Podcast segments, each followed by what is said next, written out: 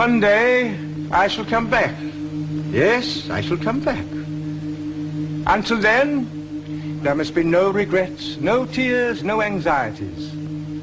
Just go forward in all your beliefs and prove to me that I am not mistaken in mine. Rapadura Cast, o podcast do portal Cinema com Rapadura.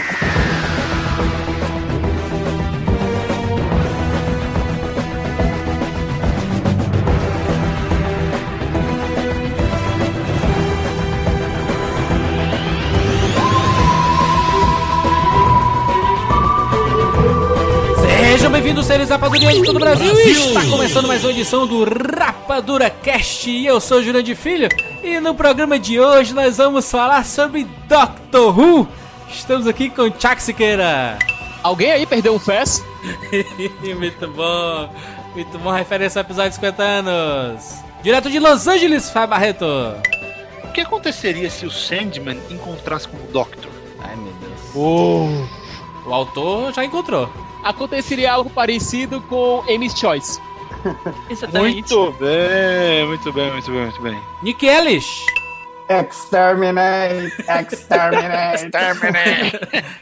explain, explain. E a nossa amiga aqui, Maia, seja bem-vinda. We are all stories in the end. Just make it a good one, eh? Muito bom, muito bom. Olha só. Siqueira, momento de felicidade gigantesco. Que foi isso, mano? Foi a, Alguém- a re- regeneração do, do, do 30 Doctor, voltou aí. Nós estamos aqui para comemorar os 50 anos de Doctor Who. Vamos falar sobre a história, a criação da série, desse personagem, os melhores episódios, como a gente começou a assistir Doctor Who. Nós vamos tentar aqui manter ao máximo esse sigilo para não falar spoilers, até porque tem gente aqui que não assistiu tudo, como eu, né? Pra você que não conhece o Doctor Who se interessar e ir assistir. Agora, quando nós chegarmos é, no momento de falar sobre o episódio de 50 anos de Doctor Who, a gente vai revelar alguns spoilers porque é inevitável, né? Aham, spoilers. Tem jeito. Então a gente avisa, quando chegar lá na parte do episódio, é bem no final do episódio, quando nós formos falar, a gente avisa que a partir dali tem spoilers. A gente só queria pedir um pouquinho de compreensão pra vocês, porque se vazar algum spoiler ou outro, né, faz parte também. né? Ah, também Pois tem, é. mas tem tanta coisa, né, que não dá nem pra lembrar direito, né? Vai ouvir aqui. Aí a gente vai fazer mais ou menos o guia de como começar a assistir Doctor Who. Então, fique preparado. Nós vamos falar aqui sobre este universo grandioso de Doctor Who. I'm not him an offer again. I'm a cop, you idiot.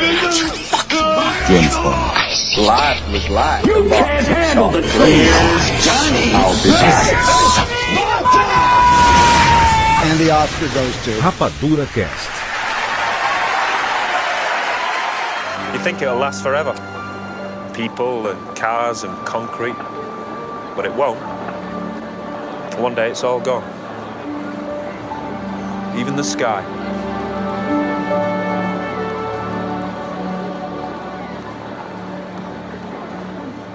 My planet's gone. It's dead. It burned like the Earth. It's just rocks and dust before its time. What happened? There was a war and we lost. A war with who?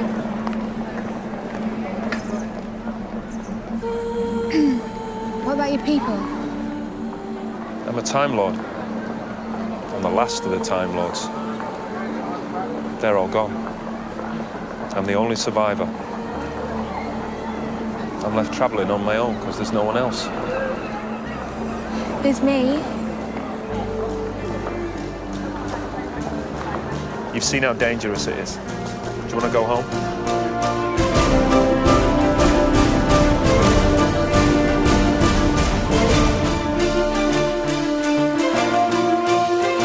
Programa especialíssimo para os 50 anos de Doctor Who Siqueira. Vai sair, vai sair. Saiu, né? Tá aqui, né? Especial, prometido especial, Doctor Who. Momento de vitória. Exatamente. Por que não- a gente não chamou o Isinobre, cara? Pra, pra quê? Esse nome não gosta? Pra, pra que chamar barraqueiro, amigo? É brincadeira, brincadeirinha. Eu também, ô Nika, até um tempo desse eu fazia parte do time do Easy também. Cara, uma coisa que eu não entendo no Doctor Who é o seguinte: a gente que ama, a gente ama isso, é perfeitamente compreensível de quando você vê a série, né? Agora, quem não gosta se revolta, cara. Isso é uma coisa que é, mexe cara. com a emoção da pessoa. Por que É tanta futebol, revolta, né, gente? Exatamente. Parece que o cara fica bravo porque ah, todo mundo tem o sotaque britânico. É assim, mas e, e aí, assim, cara? né? Rapadura Cast Olha, tem muito sotaque. Era inglesa, né? Gente, o né? Capitão Picard tinha sotaque britânico, sabia? É uma série britânica, né? Então eu queria que fosse o quê, né?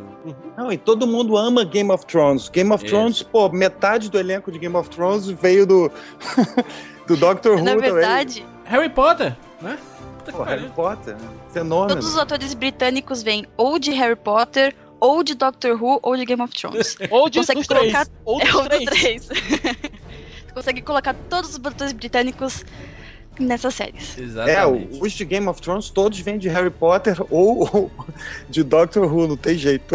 Ou não vem de lugar nenhum, né? Porque tem um monte de novato lá. Ah, Tem os chama uma- novatos, Pega aí, vem cá. Eu sei que tem muita gente que está ouvindo este programa e não faz a mínima ideia do que seja Doctor Who, mas está cansado de ver referências de Doctor Who em todo buraco deste universo do entretenimento, né? É impressionante, sempre tem uma, uma camiseta, tem uma frase, tem uma citação, tem al- alguém comenta em algum lugar, algum podcast, algum vídeo, algum filme. Sempre tem alguma coisa do Doctor Who e o cara assim, por, por que por que diabos eu ainda não comecei a assistir? Por onde que eu começo a assistir, né?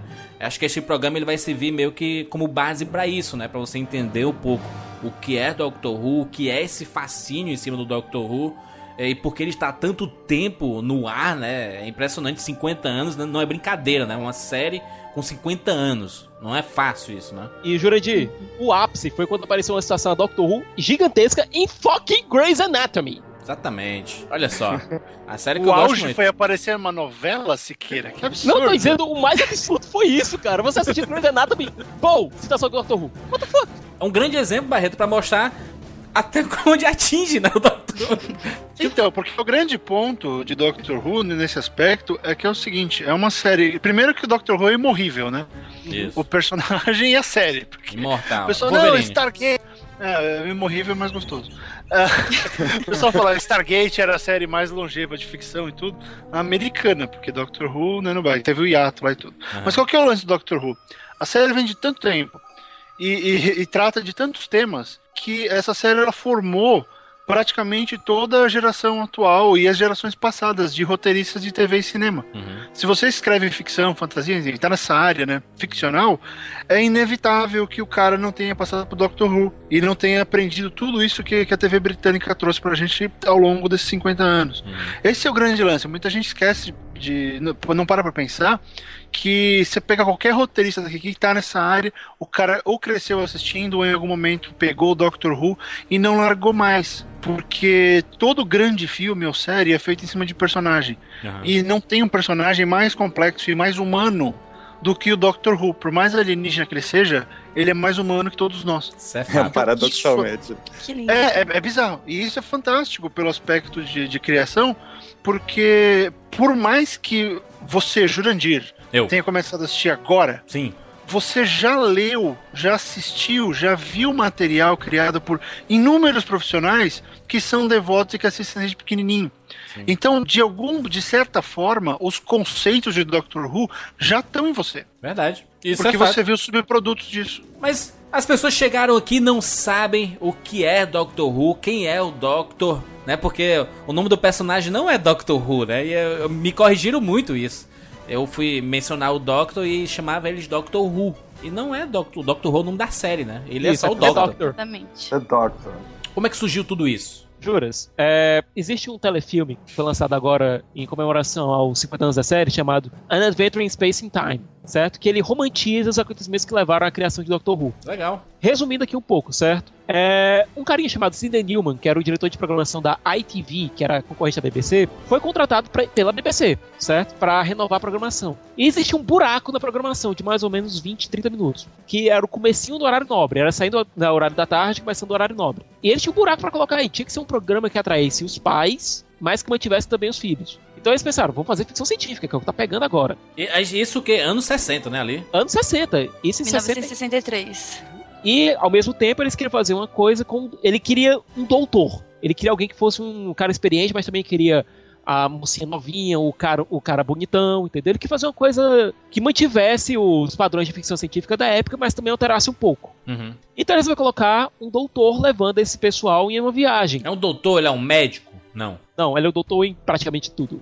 Explicação vaga essa, né? É, ele é, ele é doutor em praticamente É um tudo. gerente, então? Porque o Ele gerente queria é que- criar é um de personagem tudo com um personagem com um background misterioso. Esse seria um personagem mais velho, idoso. Ele tem um nome, mas ele não revela esse nome. Isso. Seria o doutor. A explicação é vaga porque a explicação do Doctor também é vaga. É, porque todo mundo chega assim e pergunta, né, Maia? Fala assim, ai, é, quem é você? Eu sou o Doctor, mas Doctor Who, né? Ele, Doctor, seu Não, Doctor. agora, agora teve a explicação. O Ma- no episódio do Matt, ele explica no, no The Name of the Doctor. Ele explica que ele Sim, decidiu se chamar Doctor porque é o que o nome significa. O que, do, o que, doc, o que doutor significa é, é cura, é ajuda, é, um, é uma ideia, é um conceito. É uma o que promessa. você quer ser, é uma promessa. Legal, como ele fala. legal. Alguém que faz Então, o bem, é- né? É, e essa explicação só chegou agora. Isso. né? Chegou no, no último episódio da última temporada. 40 50 anos depois. Fácil.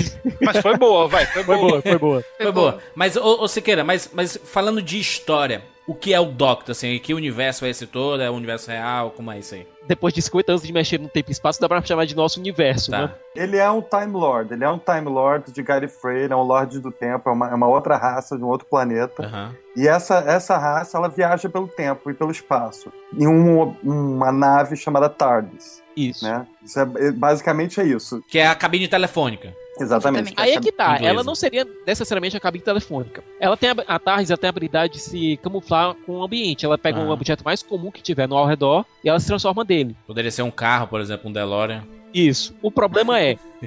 a Tardes TARDIS é um DeLorean doutor. melhorado. Isso.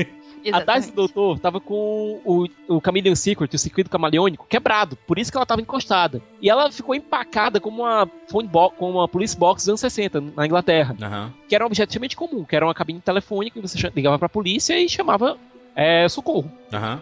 E ela ficou empacada dessa forma. E ninguém vai ter coragem de tirar ela dessa forma. Entendi. Mas ó, ó, é, se a gente for, for tentar entender é, a- de onde surgiu o Doctor, o Nick falou que ela, ele era um, um senhor do tempo, né? Mas é que é uma raça isso? São... É uma raça. E ele foge, ele foge do planeta Gallifrey, que é o planeta dos senhores Lord, Time Lords, né? Que eu, Aham. sei lá, Senhores do falar em inglês. Senhores do tempo. E ele foge roubando a, a TARDIS, que é essa, essa nave que estava abandonada lá. Como, Ah, ele como fugiu do planeta dele? Ele fugiu do planeta junto É, da neta. fugiu. Mas por quê? Porque ele queria ver o universo. Tá, beleza, entendi. E aí ele começa a participar de uma série de eventos históricos ou fictícios da nossa civilização e de outras civilizações.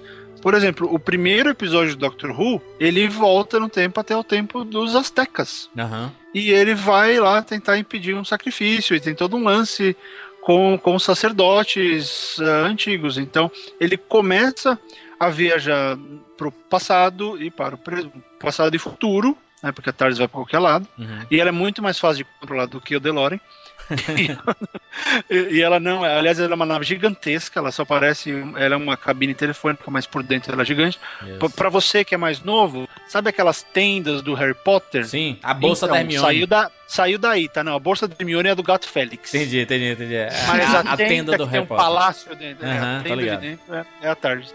Então rola toda essa questão do Doctor, ele começa a visitar as civilizações, encontrar inimigos alienígenas, humanos e futuros, e inclusive tem alguns futuros alternativos, né? Isso que é bacana. Aham. Ele não tá anda, ele não anda só em uma só em uma linha temporal.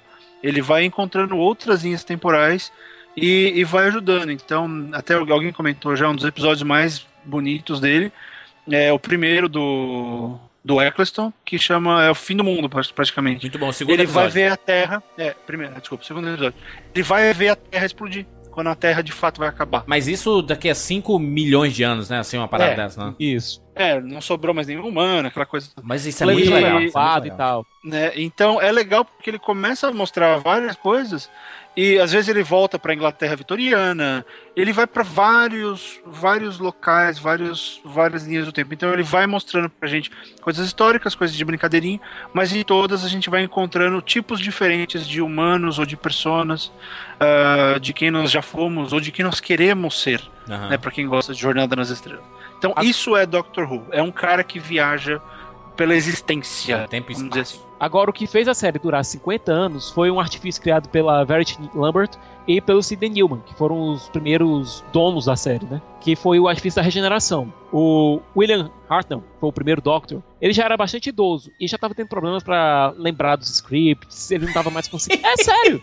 É verdade, ele tinha uma doença que prejudicava a, a memorização das falas. Caraca. E ele não tinha mais condições de trabalho. Então, eles criaram o artifício da regeneração. Como o Doctor é um alienígena, então não seria tão estranho que a raça dele se rejuvenescesse, que era como eles chamaram inicialmente. Uhum. O, o artifício que a gente hoje chama de regeneração. Você quer, eu pensando nisso, eu vi, a eu vi só uma regeneração, né? Até agora. Isso. É, isso não tem um conceito quase Espírita. espírita, não? Espiritualista, assim, de, de a regeneração ser a reencarnação, não? Porque muda, muda o corpo físico, mas a pessoa é a mesma, né? Assim, a- o espírito é. é. o mesmo, né? E juras, é, na oitava, no filme do oitavo, o Barreto lembra muito bem, eles chamam. Eles não falam que é regeneração, eles falam vidas mesmo. Legal. Até mesmo para É. facilitar pro público americano, para entender melhor. Interessante. Eles falam, eu tenho tantas vidas ainda. Entendeu? Os Time Lords, eles têm, eles têm 13 vidas, eles podem regenerar 12 vezes, Uhum. sem esse limite. E essa foi a primeira regeneração dele. Ele saiu do Will Hartnell para o Patrick Troughton. Que aí é que tá, você vê que o Doctor ele tem as mesmas lembranças, é a mesma pessoa, Uhum. só que na hora que ele se regenera, o corpo dele todo muda. Todas as células dele se transformam. Uhum. O jeito com que aquela alma, que a gente pode dizer, chamar de alma, interage dentro daquele cérebro é completamente diferente, o que dá uma carta branca para o ator novo criar uma É. personalidade nova. Isso é legal, isso é muito legal. Mas, mas como, como, é, como é que se decide é, ter essa, essa regeneração? Toda vez que o corpo dele está morrendo. Normalmente que ele É, apanha. decide, é ele que É. se dá mal. Ah, é quando ele tá Alguém decide pra ele, eu vou dar um cacete, não sei. Existe a possibilidade dele, por exemplo, quando ele Tem tá. um caso que ele mesmo decide, mas aí é- é- você vai ver mais pra frente aí na. Por exemplo, é, ele tem que estar morrendo, mas e se ele morre de uma vez assim? Pá, morreu, não tem como. Ele pode morrer se você matá-lo durante o processo de regeneração. Assim, porque ele é meio imortal, não, o negócio. E se você interromper o processo de regeneração, você mata ele. Ou seja, o ponto que ele está mais vulnerável é entre as regenerações. Entendi. É, sabe aquele momento quando você tá atualizando o computador e ele fala, não tire da tomada? Aham, entendi. Mais ou menos ali, ele tirou a tomada, fudeu, pum, já era o Doctor. Entendi. Pois é. E, quan- e aí é que tá. Enquanto o primeiro Doctor era, uma- era extremamente é, arrogante, meio prepotente e mal-humorado, o segundo, que é o do Patrick Troughton, ele já é um pouco mais. É bem humorado, ele é mais palhaço. Entendeu? Ele toca uma flautinha de vez em quando pra descontrair, porque ele diz que ajuda ele a pensar. e é aquela coisa, eles fazem de palhaço pra ganhar tempo pra pensar em um plano pra deter o cara. Se a gente for considerar, meio que aconteceu com o 007, né? Ele fazia um ciclo de, de temporadas, de filmes, entre aspas, e mudava o ator. Aí é pra Por isso outro. que dizem que o James Bond é um Time Lord. Aham. O que muda Só não no- aparece a regeneração. Não, e o que muda também no James Bond é a própria época. O, o personagem é totalmente influenciado pela época que ele vive. Entendi. É a mesma coisa que acontece com o Doctor. O primeiro era um cara mais mal-humorado, mais ranzinza. Porque você via a Inglaterra pós-guerra, ainda tava ainda na época da- de uma recessão braba. Ah, sim, porque uma coisa interessante, eu não sei se a- a- aconteceu a partir dos do, do nono ou nos anteriores acontecia, mas ele se posicionava bem na época, né? Então, 2005, a série passava em 2005, o mundo era 2005 ali, né? Isso. O centro dele, aliás, o referencial dele era 2005. Aham. Bom, o segundo é mais palhaço. O terceiro é muito influenciado por James Bond. Apesar de ser um Aham. Doctor mais velho, que é o John Petrie, você vê um Doctor que tá exilado na Terra, certo? Sem poder Isso usar é a muito tarde. legal, é. Isso. E com a roupa bem extravagante, mas é um Doctor mais de ação, entendeu? Ele é cheio de gadgets. Ele tá trabalhando pro governo britânico, mais ou menos, né? através da Wind. O quarto, ele é a geração hippie, entendeu? O quarto é bem hippie, que é o do Tom Baker. dos É o- mais famosos. É, Isso. é o icônico, é o que fez várias participações dos Simpsons, por exemplo. Exata. E Futurama também. Muito em E Futurama. Futurama. É o da do cachecol gigante. E é um dos que mais ficaram na série, né? Ficou por sete temporadas. Isso. Enquanto Doctor. a maioria dos Doctors ficou por três temporadas, ele ficou por sete. E ele saiu num arco que é muito, muito, muito forte, que é o Logópolis. E a saída dele foi bem, bem poderosa. E entrou o quinto Doctor, foi o Peter Davison. Ele foi, o, ele foi o primeiro ator que cresceu assistindo Doctor Who. Isso é uma coisa engraçada, porque é você pega o Tennant, o Tennant e o Matt, especificamente, eles sempre foram tarados por Doctor e tudo. Só que o. Tô falando errado. O Peter Davison, ele foi o primeiro que, que cresceu assistindo. E ele, e ele fala muito disso. Até a BBC, aliás, quem quiser ver, tem uma série que eles fizeram esse ano chamado The Doctors Revisited. Que são, são vários documentários, cada um sobre um Doctor. Isso é sensacional, E- recomendo muito. É, fantástico demais. E mostra cada um deles, não, os que ainda estão vivos, dando entrevista. E eles mostravam um episódio selecionado daquele, daquele Doctor. Hum. Então foi muito legal que a entrevista, a entrevista do Peter Davison foi uma das melhores. Porque ele tinha tanta história e, e era o lance do fanboy dele. É a mesma coisa que jogar o Siqueira pra virar o Doctor. ele, ele tinha essa vibe, né? É, ele, ele tem esse documentário, né, que eles fizeram. Ele dirigiu, parece que, o- que é ele, o, o, Colin Baker e o Sylvester McCoy tentando entrar no, no, no- no especial de aniversário de 50 anos. E aí, Que é o The Five Doctors Revisited. É muito bom. é muito, É muito bom. bom. Desculpa te cortar. E só pra Imagina complementar o que o Siqueira tinha falado, o Peter Davison foi o Doctor mais novo até o Matt Smith entrar na série, porque o Matt Smith entrou com 26. Até o Matt Smith, o Peter Davison era mais novo. Ah, o É um não. garotinho. Não, e era o garotinho mesmo, ele era garotão mesmo. Tipo, você tinha o. Anos 80, né, Siqueira? Anos Pois 80 é. bombando. Você tinha o Stick of né? Salary, tinha o Aipozinho que ele tinha no terno, mas era o Doctor, era um Doctor mais ativo, que gostava de jogar cricket, sabe? Ele era o Doctor mais normal, entre aspas. Uhum. E veio o sexto Doctor, e aí a coisa começou a ficar meio esquisita. É o Technicolor, né? Pois é. É, puta merda. É Colin, a entrada do Colin Baker marca mais ou menos o começo do declínio da série. Ele Não é parecia o noivo. É verdade, ele é verdade. o noivo da festa junina. Sabe? O noivo da festa junina. Ele é o era ele. sexto, né? O sexto É Doctor. o sexto. Tá. Teve duas coisas quando ele entrou que mudaram e que eles fizeram pra tentar chamar mais atenção do público que não deram certo, né? Que foi é, deixar os episódios mais compridos, né? Que antes era um episódio de 25 minutos, quando o Colin. se Não tô enganada. Colin- quando o Colin Baker entrou, os episódios viraram pra 45 minutos. Isso. E outra coisa, no começo, o Colin Baker era meio insuportável, sabe? Eles queriam- Meio! Ele tentou estrangular a pobre da Perry. Porque o Doctor sempre foi uma pessoa assim. Muito simpática, não simpática, né? Mas muito legal, muito amigável. Exatamente. E quando o Colin Baker veio, foi um choque incrível. Eles achavam que isso ia dar certo e não deu certo. E foi um dos né, vários motivos que a série foi decaindo. Entendi. Pois é, o Colin Baker, ele era uma, a personalidade do sexto Doctor dele, era um, a, a do primeiro piorada, porque o primeiro era velho, é, você via um velhinho, então você tendia a perdoar os excessos, os rompantes de rant dele. Aham. No caso do sexto, ele era arrogante, prepotente, metido Jesus. e ainda tinha uns acessos de raiva. Então, então durou bem pouco tempo, né? Então, não. Durou pouco tempo, mas É. também muito por conta de brigas internas da BBC. Muita gente detestava o, o presidente da BBC detestava o Colin Baker porque existiam rumores de um caso entre o Baker e a esposa dele. Maravilha, hein? O, o Colin Baker ele não quis voltar pra, pra fazer cena de regeneração depois que ele foi despedido. Tá? Pois é. E, e aí teve que o, o pobre do Sylvester McCoy teve que interpretar ele de peruca loura pra fingir que era. Caraca, mentira. Sério. O McCoy é o seguinte, né? O sétimo É o sétimo. É, Também conhecido também, como Radagast, o mago maconheiro. Cara, da, série clássica, esse aí é o meu Doctor favorito. Que cara. isso? O do, do Hobbit, Siqueira? É. O que anda no trenozinho É, lá eu do Hobbit? Sim, Isso. sim. É o É o sétimo ator- Doctor? É o sétimo. É. Legal. Jurandir, eu tava do teu lado assistindo o filme quando gritei, ô Doctor! Sim, mas naquela época, Siqueira, no, eu- tu falar Doctor pra mim não tinha importância nenhuma, porque todo mundo era Doctor ali. Né? Tá bom, tá bom, sim. tá Agora, bom. agora eu entendo a referência. Ele pra mim tinha uma das, a minha companhia favorita da série clássica, que é a Ace. Que é uma americana, adolescente, com um boombox gigantesco que ela andava pra cima e pra baixo, e que adorava explodir coisas. É, o que ela ficou famosa, cara, universalmente, por ter sido a garota que matou um Dalek ou acertou um Dalek com uma porrada de um, um bastão de beisebol. E o problema foi que a série foi interrompida nessa sétima temporada. E eu digo interrompida mesmo. Os escritórios da série na BBC continuaram a funcionar por um ano até que, puf, foi tudo desligado. Imagina você passar um ano sem saber se você, tem emprego ou não. Ou no sétimo Doctor acabou a série. Mas aí teve um oitavo. Isso. Foi feita uma tentativa de revitalizar a série numa parceria entre a BBC e a Fox. Hum. Pra tentar levar pro público americano também. Mas com um ator britânico. Seria o Paul McGann, que a gente já conhece de Alien 3. Hum. Ou seja, era um cara com gabarito em ficção científica, que já era conhecido dos fãs, um puta ator, certo? Que iria revitalizar o Doctor. E aquela coisa, por mais que o filme não seja lá essas coisas todas, muito por conta da canastrice de um certo Eric Roberts no papel do Master, você gosta do filme por conta do Magan. Ele é muito O- bom, É, eu gosto. É, eu Mas- mas não funcionou Eu muito não, eu- né? Eu jurava... É, mas eu jurava que ele fosse continuar, isso que eu achei estranho, porque foi até onde eu comecei, eu achava que ia ir bem, mas de repente, nada. Quando volta, volta com outro cara. mas, Pô, É, Aí não, que tá. não teve regeneração, Siqueira?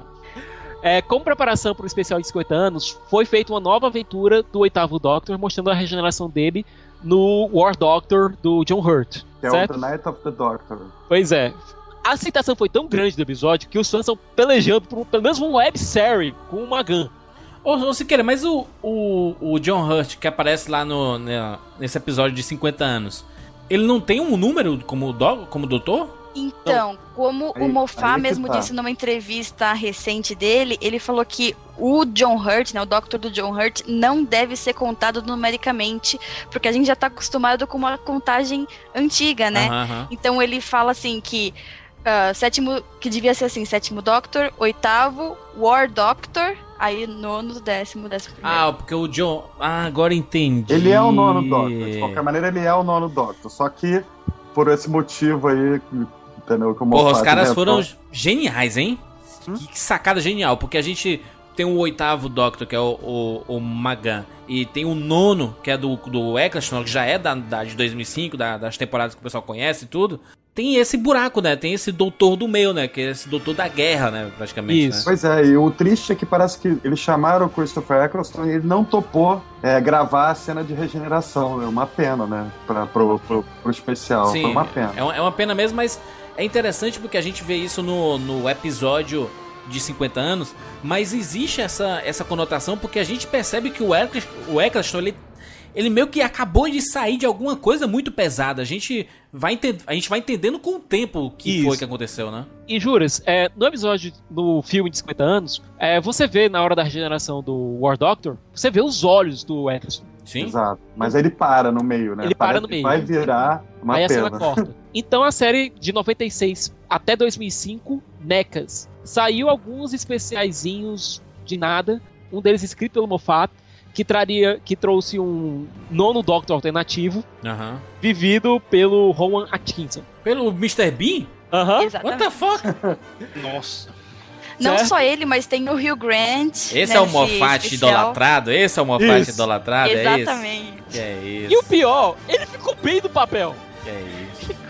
Também o é Mr. Bean, o que é que ele não fez também, né, no, no- na Inglaterra, né? Ele é bom ator, cara. Lembra Só não fez Monty filmes- Python, né, cara? fez Black Adler. E você vê que ele ficou bem no papel. E você veja aí, você vê a predileção do Moffat por histórias que envolvam idas e vindas no tempo, Aham. certo? E depois teve um especial é, animado, é, dublado pelo Richard G. Grant e escrito pelo Paul Cornell, que depois foi virar roteirista da série. Uhum. Até, até a série voltar em 2005, é isso? Isso. Em 2004, o Russell T. Davis, que era um escritor conhecido por uma série chamada Os Assumidos, Queer as Folk, Aham.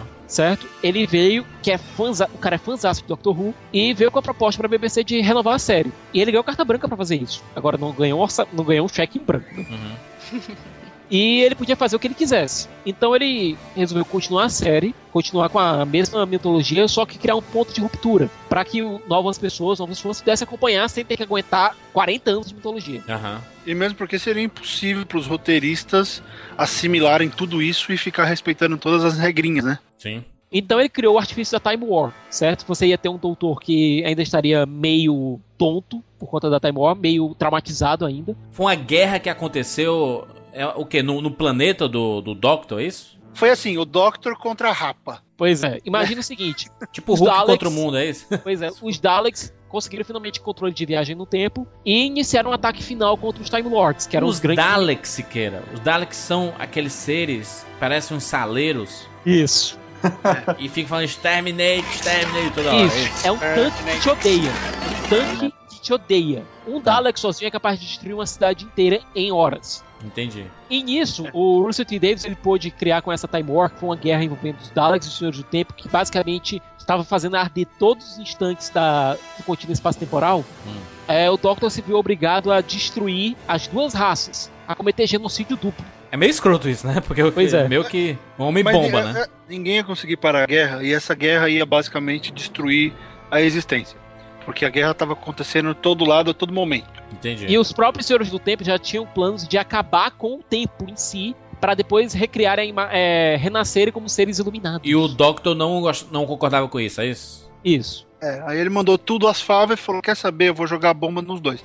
Então ele tirou os jogadores, tirou os dois times, acabou a guerra. É, ele matou não só os inimigos dele, né, os Daleks e, e essa galera toda, mas como matou, matou a, a, família, as crianças. Ele destruiu e... o planeta dele. Não, entendi. É, todos os assim, amigos que ele tinha, toda a família que ele tinha. Assassino, hein? Isso, isso todo o espaço. É, enquanto começa o, tem um prequel uh, desse episódio dos anos dos 50 anos, que a mulher olha para ele quando descobre que ele é um Time Lord e fala: Não, fica longe de mim, cara. Você não tem diferença nenhuma entre você e o Dalek. Exatamente. Os dois são assassinos. Ele mesmo, o, o nono Doctor, o Eccleston, de vez em quando ele tem esses lapsos assim, né? É, quando ele chega a discutir com alguém, ele fala assim, cara, mas tu, tu fez uma parada muito ruim, né, cara? Ele tá totalmente traumatizado. Ele tá, ele tá. É engraçado que 2005, quando você começa a assistir, eu comecei a assistir a, essa primeira temporada de 2005, e você começa a perceber que tem alguma coisa, mas no episódio de 50 anos ficou muito mais claro por que, que ele tava daquele jeito, sabe? O, o Doctor Who, ele, ele trabalha tanto com viagem no tempo que até para você assistir os episódios, você assiste uma coisa lá na frente que te explica uma coisa que aconteceu lá atrás, né? Isso é muito legal. É, e tem um momento que é muito legal no The Name of the Doctor que o, a grande inteligência joga isso na cara dele. Né? Ah, você acha que ele é bonzinho? Não, mas ele matou muita gente, ele fez muita coisa. Ah, mas ele se arrependeu, ele vai fazer pior. Quando, quando aparece o Dalek pela primeira vez, aí tem, acho que são dois episódios, que eles têm essa discussão, assim, pô, isso não é muito diferente da gente, não, meu irmão. É, então rola muito disso, por isso que eu volto naquilo que eu falei no começo, da, da força do Doctor, é porque ele, ele é, que o Siqueira me perdoe com a paixão de Homem-Aranha, mas o com grande poder vem grande responsabilidade. um saiu daí, dois é elevado à enésima potência. Porque o Doctor, de fato, ele pode causar ou bem absoluto ou caos total. Né? Ele é o cara que, se ele levantar o dedo, morre em 300 milhões. Uhum. A palavra dos Daleks pro do, do Doctor é predador. É. Não, quando eles. Porra, e é impressionante isso, cara. Eu, eu não. Depois de ter assistido esse episódio de 50 anos, é, eu comecei a refletir sobre várias coisas que aconteceram antes com, com o Doctor. E é interessante porque você entende que o Doctor fica desesperado quando vê um Dalek e um Dalek fica desesperado quando vê um Doctor, né? Exato. É, é um negócio E aí você entende toda aquela força do episódio Asilo dos Daleks, quando a Clara faz o que faz, e, e o Doctor pá, começa a andar no meio de um monte de Daleks e eles não sabem que é ele. Porque Exatamente. acho que foi a primeira vez em, né, em anos, que, em séculos, que ele passa do lado dos caras e Doctor, Doctor, e, eu, e o Doctor, e o e o Dalek falando Doctor Who. Doctor Who, Doctor Who. É muito bom. muito bacana. É uma coisa meio Jurassic Park, que é aquilo que o Malcolm fala, né? A vida encontra um caminho. E parece que essas raças que o Doctor extermina, elas continuam dando um jeito de, de tentar voltar. Continua voltando, porque acho que isso vai testando a, o poder de. a força de vontade dele, sabe? Realmente ele tem chances de se redimir, mas ele não faz porque ele sabe que a decisão inicial foi certa. A gente estava falando da, da, primeira temporada, né? Uma coisa interessante, eles fizeram a primeira temporada, eles não sabiam se ia dar certo, né? Se o público ia se interessar por essa volta. Teve até gente que não gostou no início porque achou que ia ser uma série nova que não teria né, relação com a antiga, né, que nem o, o, o tinha falado, mas o episódio Rose, que é o primeiro, né, o piloto dessa série nova, teve 10.8 milhões de espectadores assistindo, e de quatro dias depois de foi lançado, eles já tinham confirmado o Christmas Special, que passou a ser uma tradição, né, na série nova, e a segunda temporada. Caraca, só por causa do, do, do primeiro episódio que fez tanto sucesso. É, e por que isso? Especialmente na Inglaterra, Júlio.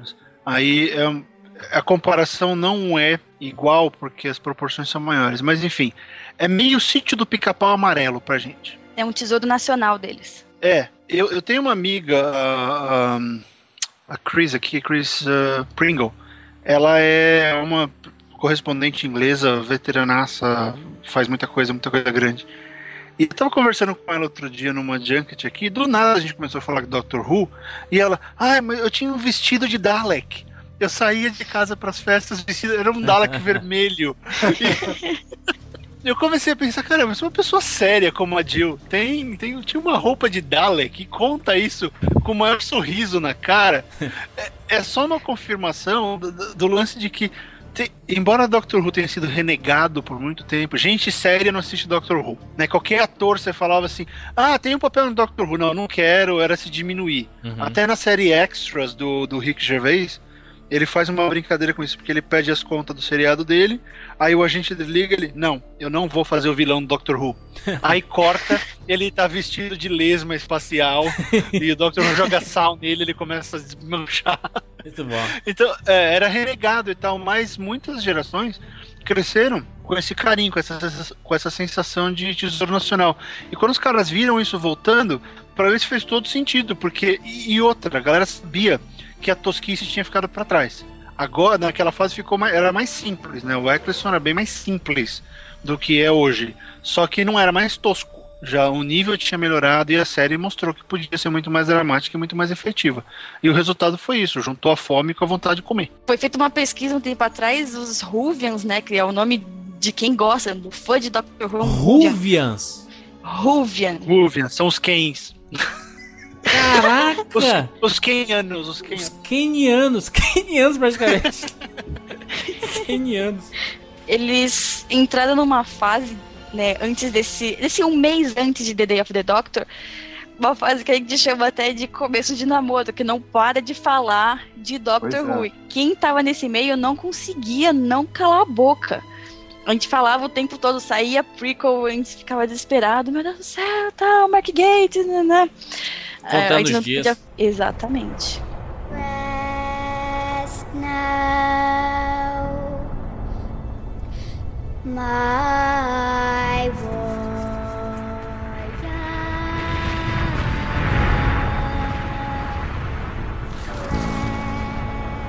Okay then. That's what I'll do. I will tell you a story.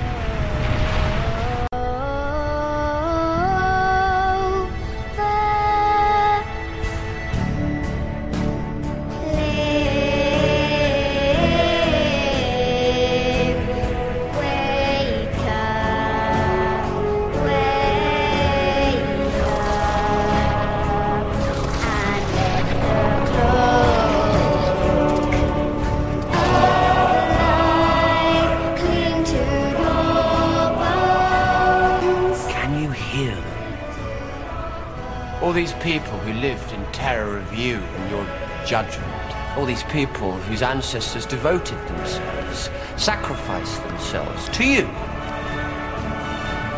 Can you hear them singing?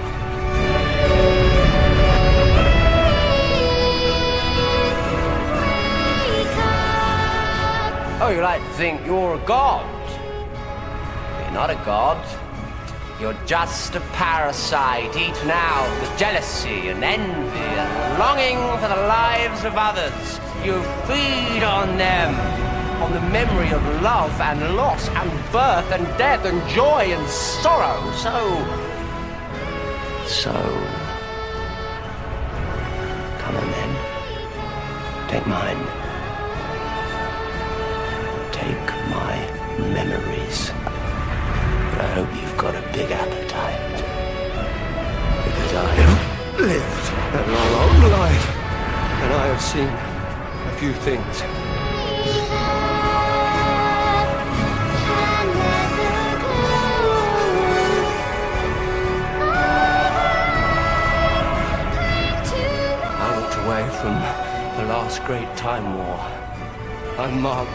passing of the Time Lords.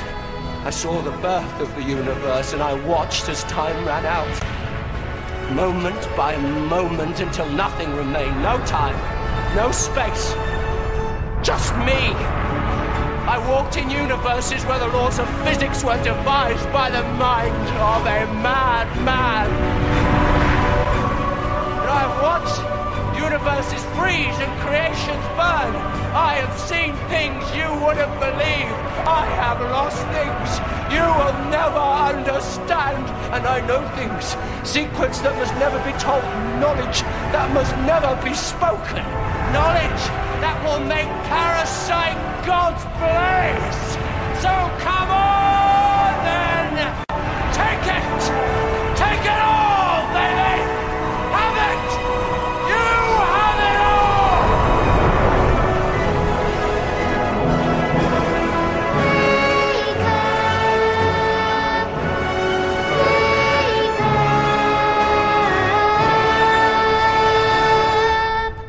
Acho que a gente poderia falar um pouco da nossa experiência com o Doctor Who, porque é, por onde que a gente começou, o, o- quem foi o responsável por isso, porque o, o responsável por eu assistir foi o Siqueira, né? O Siqueira sempre repetiu.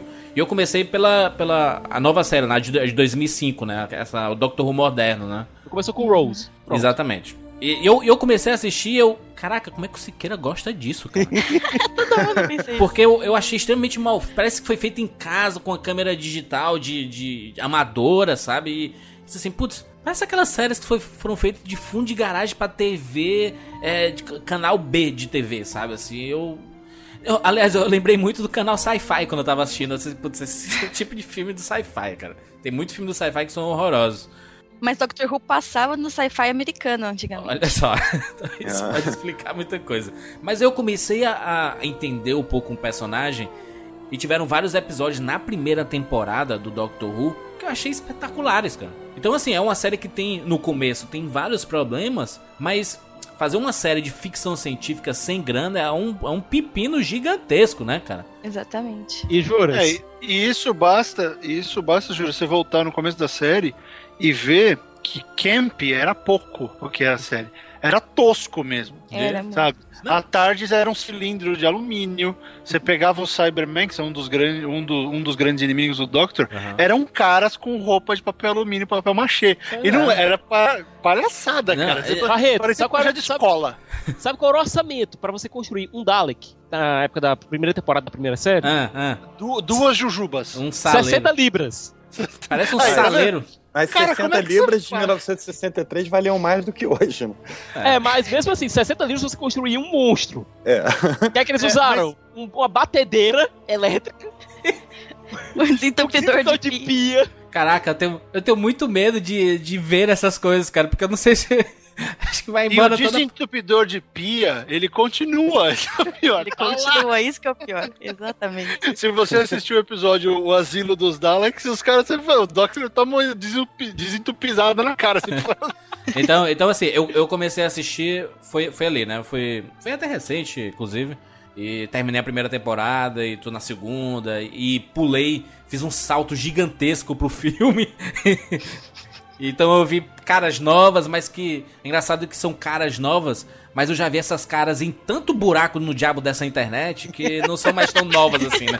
Não são mais É, tão. isso é incrível. é impressionante, cara. Você fala assim, não, é. Não conheço quem são. É porque tem o décimo, do- o nono, décimo, décimo primeiro Doctor e putz, que confusão. Mas você vê o rosto do cara e tu, putz, eu já vi esse cara em algum lugar. eu comecei a, por aí, né? O Fossiqueiro me apresentou. É, veio falando já há algum tempo, mas foi esse ano de 2013 mesmo que eu, que eu comecei a, assistir o Doctor Who. E vocês? Bom, a minha experiência, é, quem, quem me apresentou foi meu irmão Dado, né? Ele é, ele é fissurado e começou a assistir em 2005 lá na, na primeira temporada do reboot lá com o sensacional Christopher Eccleston, que é um grande ator, Muito né? bom. E ele, quando eu comecei a assistir, eu tava. Eu tive esse problema. Eu voltei lá pro primeiro e falei, vou começar a assistir no primeiro. Mas aí veio os, os homens de plástico e tal, aquele negócio muito mal feito. E, pô, eu sabia que o cara era bom ator pra Billy Piper, né?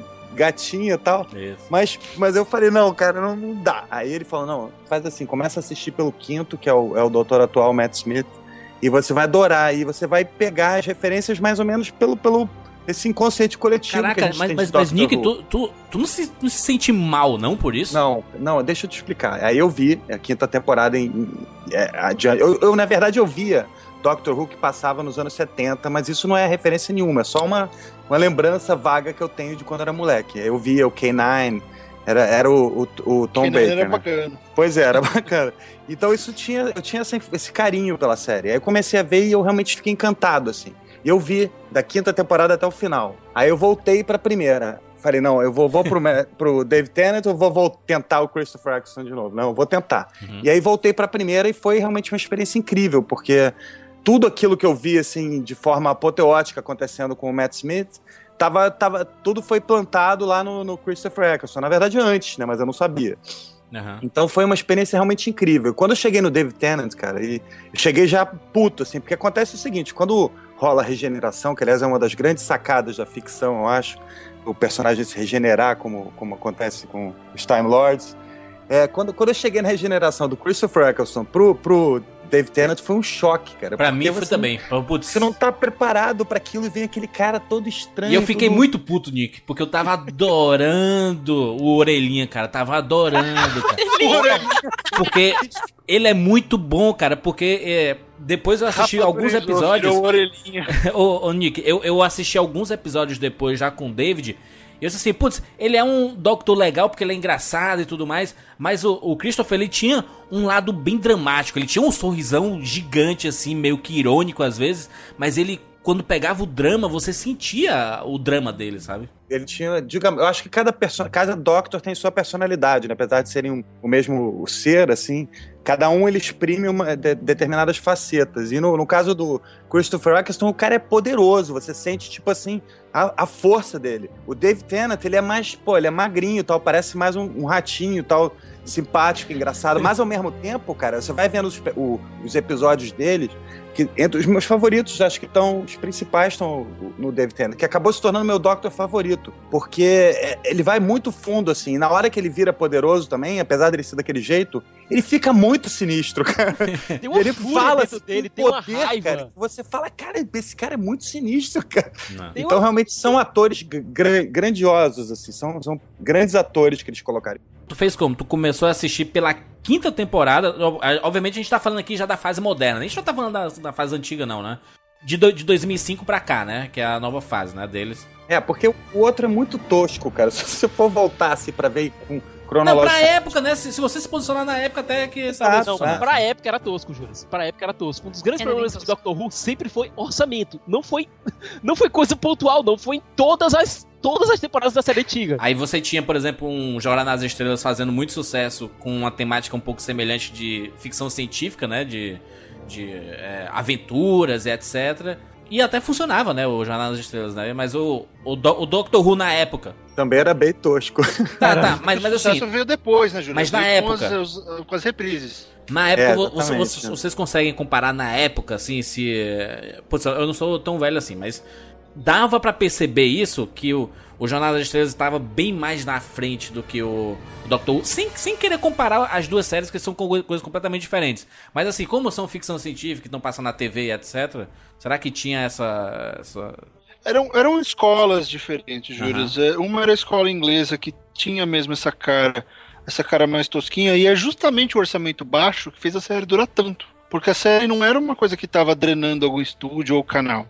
Era uma série que você conseguia fazer um episódio com uma merreca. Entendi. Jornada, Jornada até teve uma duração curta, se você parar pra pensar, Aham. antes de explodir, porque tinha um custo mais elevado, tinha toda a questão da ponte e tudo. Você vê, a- a- no Doctor era só fazer a ponte da tarde e acabou. A Enterprise tinha mais, mais espaço, tinha mais lugares, tinha mais gente. Tinha então a série engenharia. era mais cara. Tinha engenharia, né? Tinha um monte de luzinha que vai e vem, as luzinhas vermelhas que vão e Naus voltam, né? auxiliares, naus auxiliares. É, tem uma parte de coisa. Então, era mais caro e era uma produção americana. Então, ela necessariamente ia ser um pouco mais cara por causa do padrão de, de Hollywood. Então, você tinha duas escolas de realização diferentes. E não é à toa que Jornada parou. Aí foi encontrar o sucesso depois do cancelamento. E aí voltou. Mas o Doctor sempre continuou. O Doctor foi ter o hiato bem depois de. Aham. Bem depois de Star Trek. Então, não é muito uma, uma comparação assim. E o que a gente tem que mais ver em questão de Doctor Who é que o Doctor começou com uma coisa super teatral. Uhum. Você olha as atuações do- dos primeiros 4, 5 anos, era, era péssimo, assim, porque era teatro encenado. Né, Alguém foi lá com uma câmera, vamos filmar essa peça. Aí filmava. Aham. O Star Trek não, o Star Trek sempre teve a linguagem de TV, sempre teve a linguagem do movimento, Entendi. sempre teve a ação como uma coisa ah, primordial. O Doctor podia ser super cerebral, super estranho, era super tudo. Não sei se é porque a influência do próprio país, na Inglaterra, sempre foi muito forte no teatro, né? Uhum. É, em peças. e- É outra coisa que assim que eu percebo não só de mim, mas de outros fãs, é que justamente por causa desse orçamento baixo, criou um ambiente meio artesanal e isso faz com que a gente meio que se apaixone mais pela série, sabe? Porque parece que quem produz a série se preocupa em fazer as coisas, mesmo que não sejam oh, efeitos especiais e tal, mas fazem tudo o que eles podem. Eu, eu sinto isso, pelo menos na série, e eu já conversei isso com outras pessoas também, e esse ambiente artesanal chama muita atenção. Mas tu tá falando do que? Do, Isso- da, isso- da, da, da Do série baixo antiga? orçamento. Se aplica a Não, todas. Se aplica a a todas. todas. Tá certo, tá certo. É, no, Isso de se chama 2005, desespero. de, mas de 2005 eu, eu consigo perceber um pouco isso também, esse, esse sentimento. Mas, mas só, só, pra, só pro Nick finalizar, Nick, então tu começou é, na, na quinta temporada do, do Doctor Who. Exato, comecei na quinta temporada. Smith. assistiu a quinta, sexta. Cara, eu vou te falar uma coisa. O Moffat é um gênio, cara. O Moffat é um gênio. Isso precisa ser dito aqui nesse. nesse, nesse Vai ser rapaz- dito. Pois é, já acabou de ser dito, você vai dizer muitas vezes mais. Porque o cara é fenomenal. E, e nesse momento que ele assume, o- a- ele, ele vira o, o- showrunner né, de Doctor Who. Aham. Então, é- esse é um momento é, é crucial na história. Em E 2005, tá falando? Não, não, Não. isso foi em 2010. Ah, na- show. na quinta temporada, quando, quinta temporada. Quando eu comecei a assistir. Entendi, entendi. E, ao mesmo tempo, é, tem o Matt Smith, que é. Pra, antes de eu ver o David Tennant, era o meu Doctor favorito. É, mesmo com o Christopher Eccleston sendo o Christopher Eccleston sendo o cara incrível que ele é. Só que a- aí, quando o, o, o Matt Smith começou, ele tem a, a Amy Pond, cara, que é a melhor companion de todas. pra mim, é a melhor companheira, né? É. Eu acho. É, mas. Eu vi no filme a Amy, eu sei quem é. Não, não, não viu. Não viu? Não viu? Não, Não Você vi. viu a Clara. Você viu a Clara. Vi a Clara, exatamente. É, a Clara é, é a próxima companion, né? Que ela também. A Clara é sensacional também, cara. Olha aí. Eu não tô falando mal da Clara, nem mal de, de Aham. todas as A outras Rose, companions. a Rose é muito boa. Cada um tem a sua, cada um tem o Rose seu é doctor favorito e cada um tem a sua companheira favorita. Eu acho até isso é até um exercício legal pra gente citar aqui. Pra mim, o meu doctor favorito é, é o Tennant e a minha companheira favorita é a Amy Pond. Não sei. Tá certo. Então, então, então, Nick, quinta temporada e depois voltou pro começo pra assistir e acompanhar tudo direitinho. Voltei. Não, não me não atrapalhou assim. Realmente Tu achei. recomenda isso pras pessoas? Recomendo, recomendo isso. Eu recomendei isso pro outro dia pro, pro Alexandre, que o Jovem Nerd estava começando a assistir. Mas tu sabe que ele não respeitou muito, não, né? Que ele foi logo, ele voltou pra primeira logo. Não, é, se você consegue encarar a primeira, realmente melhor. eu consegui, claro. cara. Cara, as pessoas me, me falaram, Jurandir, resista à primeira temporada. Eu vi os dois primeiros episódios, né? Eu já vi, já vi tanta coisa ruim nessa vida que também não, eu, não, não, não me, não me ameaçou muito, não, sabe? Aí depois eu comecei a ver vários episódios bacanas que pra mim foi tranquilo achei a primeira temporada. Só Agora, gostei. pra mim foi legal que uma viagem, porque eu comecei a ver, e aí depois, quando eu cheguei na quinta temporada, que já tinha acabado, Aham. eu fui e revi os meus episódios favoritos com o Matt Smith. Então foi, Entendi. foi bem interessante. Entendi. Foi uma, uma cronologia errada, mas quando a gente tá falando de Doctor Who e viagens temporais. Wibbly é wobbly, time wimey. Exatamente. Tudo isso é muito relativo. ô, ô, Maia, isso quando é que isso começou e que- quem foi responsável por isso, pelo amor de Deus? Eu comecei, acho que uns quatro anos atrás, só que assim, eu assisti os dois primeiros episódios, né? Rose e The End of The End of the World. the World. Muito Isso. bom esse episódio. Então, aí eu assisti esses Acaba dois. o mundo no final. Exatamente. Oh, meu Deus. É, mas muito bom. Mas e- eu assisti e eu me desanimei muito. Eu não. não eu só assisti esses dois. Aí eu só vou voltar na série um ano e meio depois. Eu não. Eu achava muito ruim a, era a atuação que me irritava. A atuação do Mick e da Jack me irritava demais. É, é muito ruim. Daí, só que eu Cara, o fui. Mickey é porque- muito irritante, cara. Ele é muito irritante. Mickey the Idiot. A minha melhor amiga que me apresentou, né? Ela falou assim: Mayara, você gosta de ficção científica? Como você não assistiu nunca Doctor Who, né? E daí eu voltei porque ela ficava, Mayara, vai melhorar, vai melhorar, vai melhorar. Aí eu fui indo assim, bem devagar até The Empty Child. A partir daí eu assisti as seis temporadas na época, né? Hum. Em um mês. Meu Deus. É, Parabéns. Mas é assim, quando, a quando você... falta do que fazer é um problema. Eu estava de férias. Mas, ô, ô, ô, ô, Barreto, isso é uma coisa extremamente comum em quem passa a gostar de uma série, cara. Uma pessoa devora como se tivesse, putz, na África passando fome, sabe? Aparecesse um, um- uma, uma zebra viva, o cara engole a zebra inteira, sabe? É impressionante. Ah, eu assisti em um mês, sendo que depois da que o David Tennant foi embora, eu fiquei muito emocionada, assim, muito chateada e tal. Eu fiquei uma semana sem assistir, então foi em, três semanas, na verdade, que eu assisti. Ah, que droga, que luto de uma semana, meu Deus. tudo. É que é o meu Doctor favorito, eu odiei quando ele foi embora. Ah, então é- o Nick também, né, Nick? Não, não, o Nick O meu sim. é, é o é o Tennant. Não, foi, é muito traumático, cara. É- as regenerações são muito traumáticas, entendeu? I don't wanna go. fãs. E então, e a do Putz, ele, David ele fala isso no filme. Então, Obrigado, Jurandir. Não, não. Desculpa, Barreto. Cara, você, você, você, você tá em que ponto? Você já chegou do- nessa parte? Eu? Juras? Não, É. eu tô no segundo episódio da segunda temporada. Ah, tá. Beleza. Tô bem longe, mas, mas tá de boa, mas tá de boa. Não, Não, tenho prazer eu vou te falar, não. você tem o melhor de tudo pela sua frente. Isso aqui é legal, né?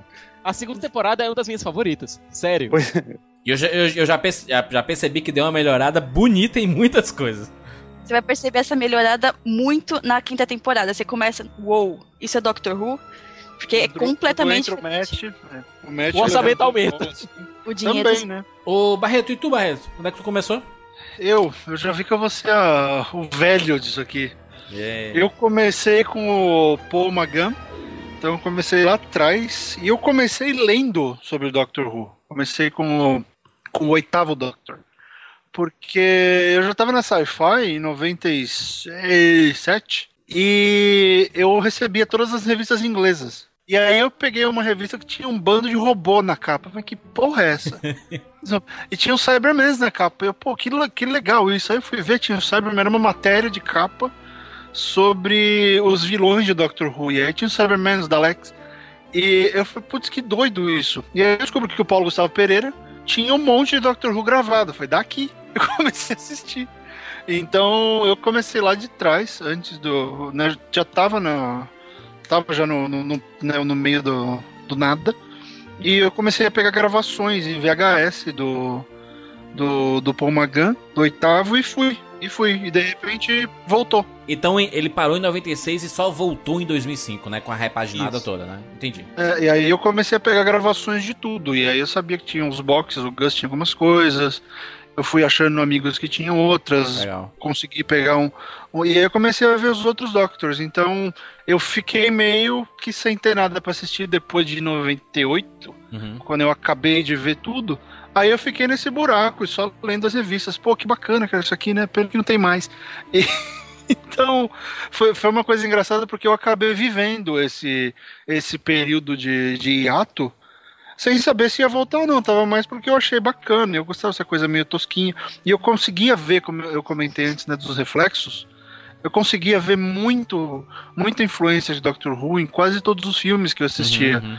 Na- no final dos anos 80 e nos anos 90. Tinha Até muita porque tu coisa. é um apaixonado por ficção, né? Ficção científica. Sim. Então tu já assistiu tudo que é de, de filme, série e tudo mais, né? É, eu já vi muita coisa. Aí eu comecei a voltar.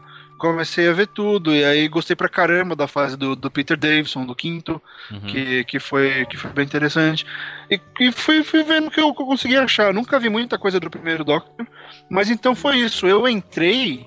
Ah, é engraçado, né? Porque eu entrei na ficção meio que tava no buraco de Star Wars Aham. e também tava no buraco do Doctor Who.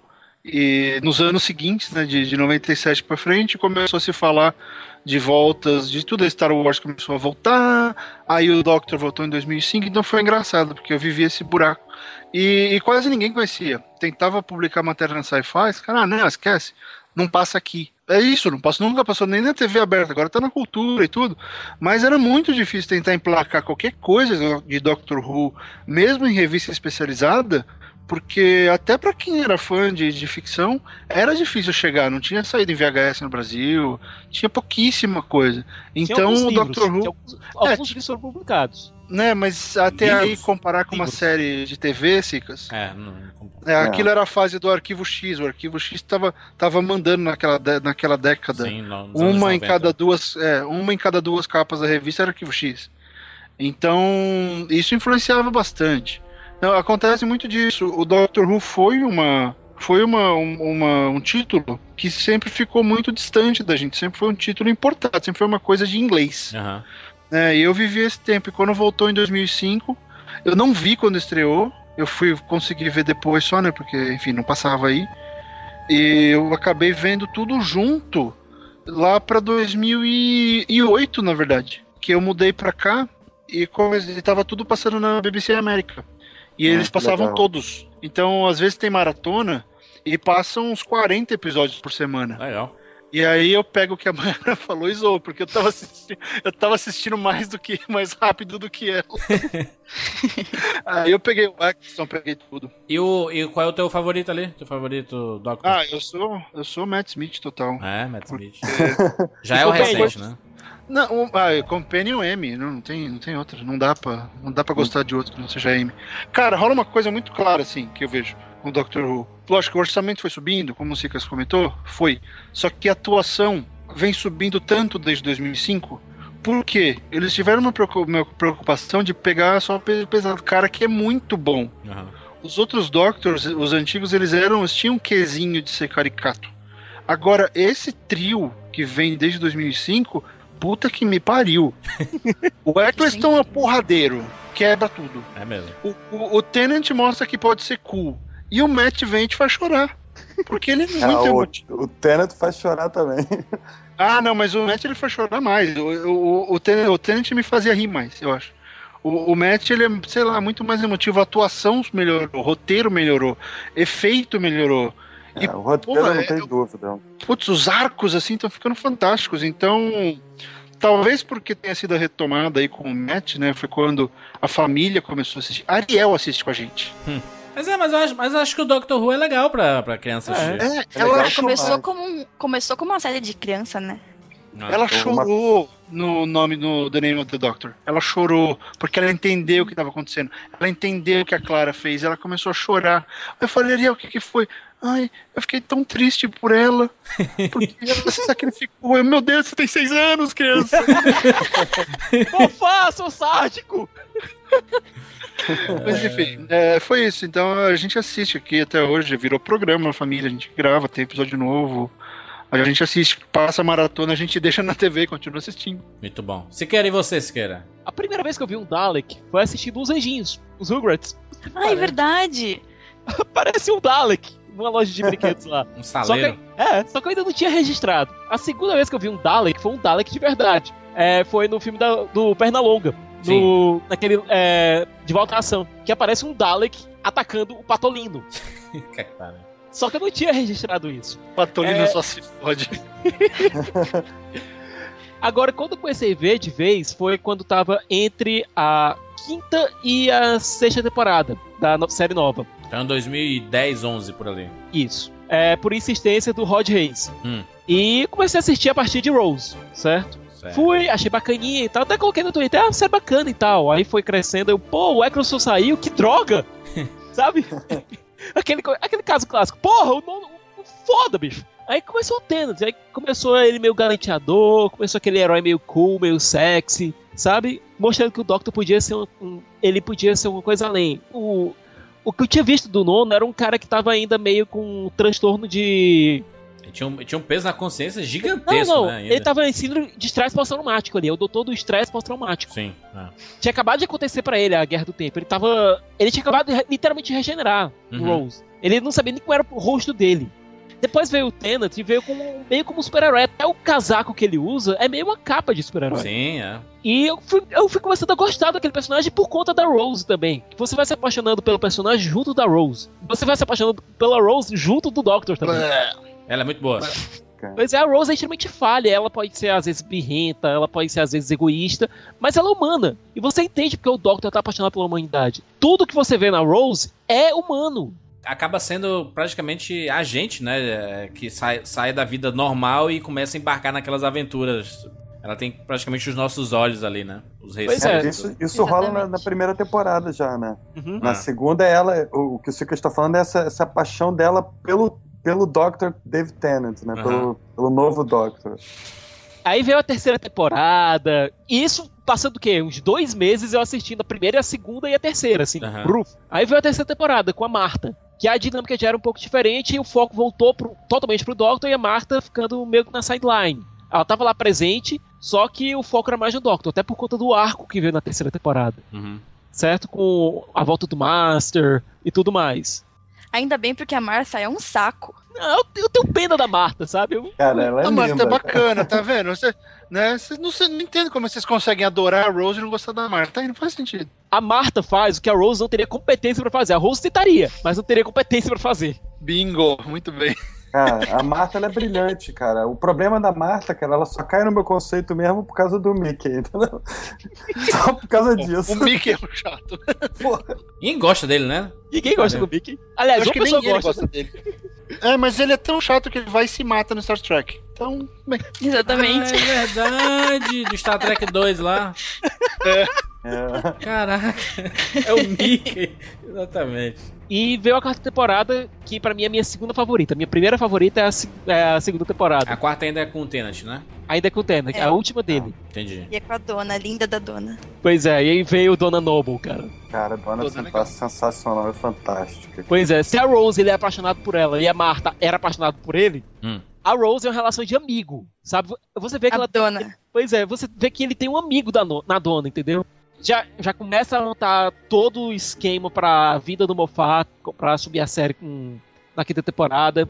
A entrada da, da River Song, A River Song, exatamente. Foda. Cara, certo? E você vê, é, você vê a interação dela com o Tennant. E olha, eu vi um clique maior ali do que eu vi ela- o clique dela com o Matt, sabe? Cara, isso pra mim foi uma experiência incrível, porque primeiro, como eu te disse, eu vi o Matt, vi toda a River Song, não sei o que lá, e depois eu cheguei nisso aí. E aí minha cabeça explodiu totalmente. Eu falei, caralho! Spoilers! Que ela sempre fala pra ele, spoilers.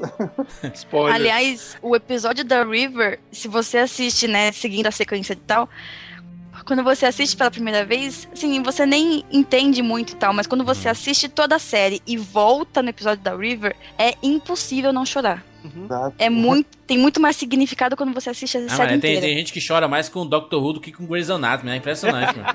Não, e ela também, a, River, ela aparece no, no- naquele episódio que é o Silêncio na, na Biblioteca, né? Que é, Isso. Uhum. É caralho. maravilhoso, maravilhoso. Cara. É, Mas sabe por que, que o pessoal chora mais com o Dr. Who do que Grey's Anatomy? Porque não é forçado. Porque rola um negócio. O Dr. Who, até por ele ser alienígena, isso, isso eu tenho que bater palmas pro roteiro. O roteiro do Dr. Who consegue te fazer. faz você se importar quando você gosta. Né? Se você não gosta, paciência, tem que estar escutando o quest. Então, se você gosta, você se importa com o que ele faz e com o que os companions fazem. E aquelas histórias elas começam a criar um personagem que na, na nossa cabeça é milhões de vezes maior do que ele é na tela. Sim.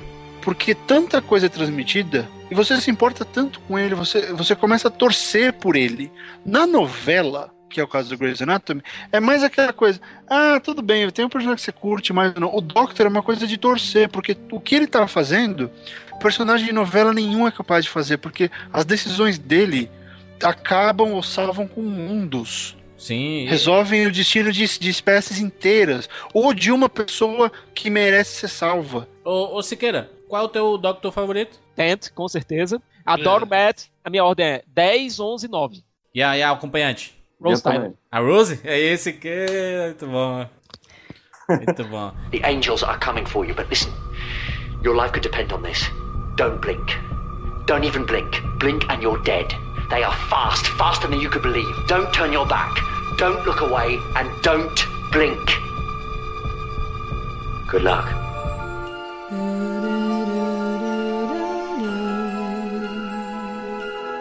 Yeah.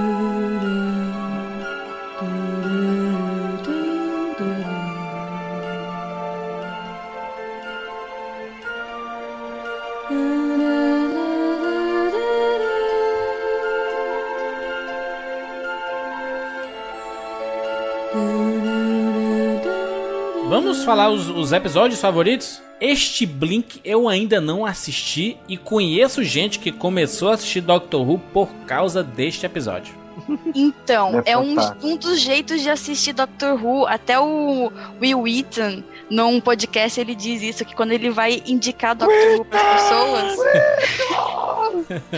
ele fala para as pessoas começarem por Blink e depois irem a, a temporada, a primeira temporada com o Eccleston. O Blink, qual, qual é esse episódio? É o décimo É o- episódio da terceira temporada. Tá. É um dos episódios que eles chamam de Doctor Light, porque o Doctor quase não aparece no episódio.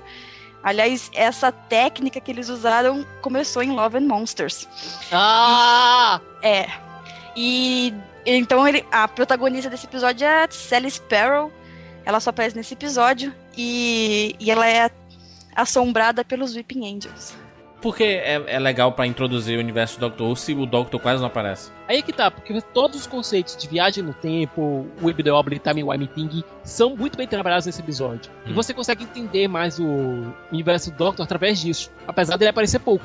Entendi. Vamos lá, episódios favoritos? Cara, o meu episódio favorito é com Matt Smith. Vincent and the Doctor, cara. Esse episódio Ai. Incrível! É fantástico. É de quebrar os corações Nick, de chorar. Eu tenho que dizer que essa acho que é uma das coisas mais belas já feitas pra TV no mundo, na história. Cara, é, é muito emocionante. Só agora de lembrar, eu fico arrepiado com esse episódio, cara. E é aquela coisa, né? Amy Pond, o Doctor e Vincent Van Gogh, cara. Realmente, esse episódio, pra, pra introduzir assim, eu acho fantástico. E Bill Nighy quebrando tudo ali, cara. A gente não, não, não mencionou tanto, né? Mas é o Doctor Who, ele é tão dentro do nosso universo que nós vemos é, nomes famosos da história, né? Na, na- na- da história da humanidade, né? Na, no Doctor. O Charles Elizabeth. Dickens. Charles Dickens na primeira temporada também. Shakespeare, Agatha Christie, né? O... Muita, muita gente, cara. Muita gente. Marco Polo, A J.K. Rowling diretamente. diretamente. Devia aparecer o Gaiman algum dia, mas fazer o quê? New Game, inclusive, que escreveu o episódio, né? Pro... Dois. É, isso que eu dois queria falar. episódios. É barra, barra. Outro episódio dos meus grandes favoritos é o que o Neil Gaiman escreveu, que, que a TARDIS vira uma mulher. Wife. The Doctor's The Wife. Doctor's Wife. Nossa, esse episódio, cara, Neil Gaiman é um mestre das Esse é palavras. Orconcourt, cara. não, tem, sério. É E o legal Wife. também que o, o Neil Gaiman escreveu uma, um conto com. Porque tem uma, uma série de, de contos agora que tá saindo esse ano. Eleven com- Doctors, Eleven Exa- Stories. Exatamente. Ele escreveu o conto do Matt Smith, né? Que é, que é com a Amy. Então esse eu tô muito afim de ler. E aliás, aliás, só dando aqui a notícia, certo? A editora Roku vai lançar cada uma dessas Eleven Stories é, digitalmente durante o, Ó. durante o ano, durante 2014, pra no segundo semestre de 2014 lançar eles todos compilados em edição física. E o Legal. que é legal de- desse, desse conto do Neil Gaiman é que ele, ele inventa um novo vilão pro Doctor Who. Ele O House.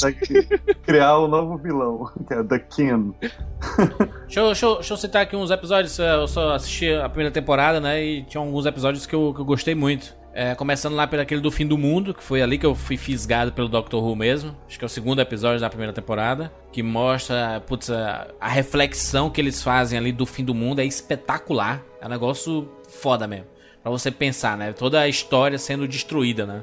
E é, um outro episódio que eu gostei muito foi da apresentação do Dalek, né? Que eu não conhecia o personagem, eu sempre tinha visto é, em camisetas, em artes por aí, mas eu não entendia o que era esse ser. E eu entendi ali mais ou menos, e ver a revolta do Doctor foi interessante também. Um episódio do, do Dia dos Pais, Ai, que a, que a Rose quer conhecer o pai dela, né? Como tá com a máquina do tempo, né? Vamos voltar pra um período que, ó, Fantástico. né, que, ele, que ele volta lá pra conhecer o, o, o pai dela. E é, é engraçado, é um dos, um dos episódios iniciais mais emocionantes, assim, né? Questão de, de drama, né? e você vê como a Rose ali é imatura ainda, né? E é, Exatamente. e é inconsequente às vezes. E o Doctor mesmo assim continua a gostar dela por conta disso. Às vezes. Exatamente, e outra, eu vi uma- a explicação, não nesse episódio específico, até vi nesse episódio, mas na primeira temporada, no final da primeira temporada, de aquele pensamento de viagem no tempo, né? Putz, se você viajou no tempo aqui e, e acontece alguma coisa, por que, que você não pega a mesma máquina e viaja pra- pra uma hora antes pra evitar o que aconteceu? Aí diz, Aí ele, o, o Doctor explica, né, que quando ele viaja pra uma linha temporal, ele fica preso lá, né, aquela... Fica um ponto fixo, né? que ele não ponto- pode mudar. Ele não pode mudar ali, né, mais, né? E cruzar a própria linha temporal dele é algo extremamente perigoso. Exatamente. Então, assim, só citando esse episódio Dia dos Pais, o Dalek, o, do Fim do Mundo, obviamente da, do, do Mummy, né? Pelo amor de Deus, né? Da, da... Empty Child, E Child. Dances. Caraca, que episódio É, aterrorizante. Fantástico. criança absurda. Né? São dois episódios, na verdade, São né? dois episódios. É uma Agora- Depois desse episódio, nenhum Ruven consegue ir a nenhuma festa sem uma banana. Pois é. Agora, Jurandir, o que você achou do Capitão Jack Harkness? Ele, ele meio que é um Doctor mais descolado, mais picareta, né? Um... Ah, e, e aquele. Qual é aquele episódio que é do, do, do Charlie Dickens? É. Putz, aquele é muito bom aquele episódio, cara. Dos fantasmas. É muito bom aquele ali. Pete the Geld. Foi que acabei. Eu, eu- eu- ali eu percebi que o Dr. Who ia ser uma Se mistureba chama- do cacete. The Unquiet Dead, Isso. do Mark Gates. Mark Exatamente. Gates, aliás, que, que é cotado pra ser o substituto do Steven Moffat. E quem não conhece ele fisicamente, ele é o Mycroft Holmes da série Sherlock, que também é do BBC. E também é do Moffat. É impossível não falar de episódio foda sem falar de Snowman, Pô, que é fabuloso. Imagina uma, uma- um treco chamado Grande Inteligência incorporando homens de neve Hum. e armando forte pra cima do Doctor. E foi uma coisa engraçada porque eu resistia muito a Clara. Eu não gostava muito da Clara. Só que as fichas começaram a encaixar, né? Porque gostava muito da Amy. Eu falei, putz, essa Clara é uma chatinha. E fala rápido e penteira, que ela é tão penteira quanto o Doctor. Só que tem uma, tem uma linha de diálogo que a, que a Clara faz, que a, que a Clara faz e resolve tudo. Ela vê a Tardes e todo mundo. O que, que todo mundo fala quando vê a Tardes? É maior por dentro. É maior por dentro. Aí ela vira e fala, é menor por fora. Aí, hã? Cara, a Clara é genial, cara. né, é fantástico porque você vê. Isso diz, isso diz muito da personagem. Fala, Olha, eu tenho uma perspectiva diferente. E aí vai construindo, aí você vai lembrando que a Clara já apareceu, que tem as coisas no, no, no, no Asilo dos Daleks, tem mais uma série de, de momentos que ela aparece. E quando vem o The Name of the Doctor, É, puta que me transcende. pariu. Ali ela fala, olha por que, que eu tô aqui. E, cara, é um daqueles momentos, é tipo final de livro, quando você vê que o cara ficou te dando pista o tempo inteiro e você não percebeu que tinha alguma coisa gigantesca acontecendo. Naquele momento, foi, pô, essa Clara é foda pra caralho. E ela é muito boa, cara. Ela é uma das personagens, quer saber? Eu arrisco dizer, uma das mais, pela, por essa história, mais fundamentais de Doctor Who. Porque ela faz coisas que nenhum outro companion faz. Ela se, se tornou parte da existência do Doctor. Ele só existe por causa dela.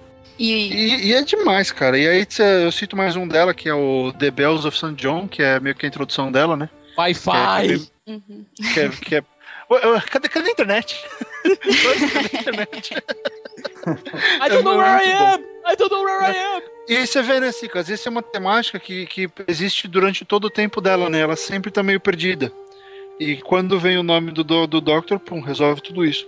E só citando aí o que o Nick já falou, o do, do Van Gogh, é, é pra chorar. Você não precisa, acho que nem sacar de Doctor Who. É só assistir o episódio, porque entra na mente do Van Gogh, é uma coisa assim que justifica tudo que o cara foi, te dá uma nova perspectiva sobre quem aquele pintor foi. Isso que eu gosto de Doctor Who, ele te dá perspectivas novas. E o fim, o fim do mundo, que a gente já falou também, que eu acho aquilo assustadoramente fantástico. Maia, os teus episódios preferidos?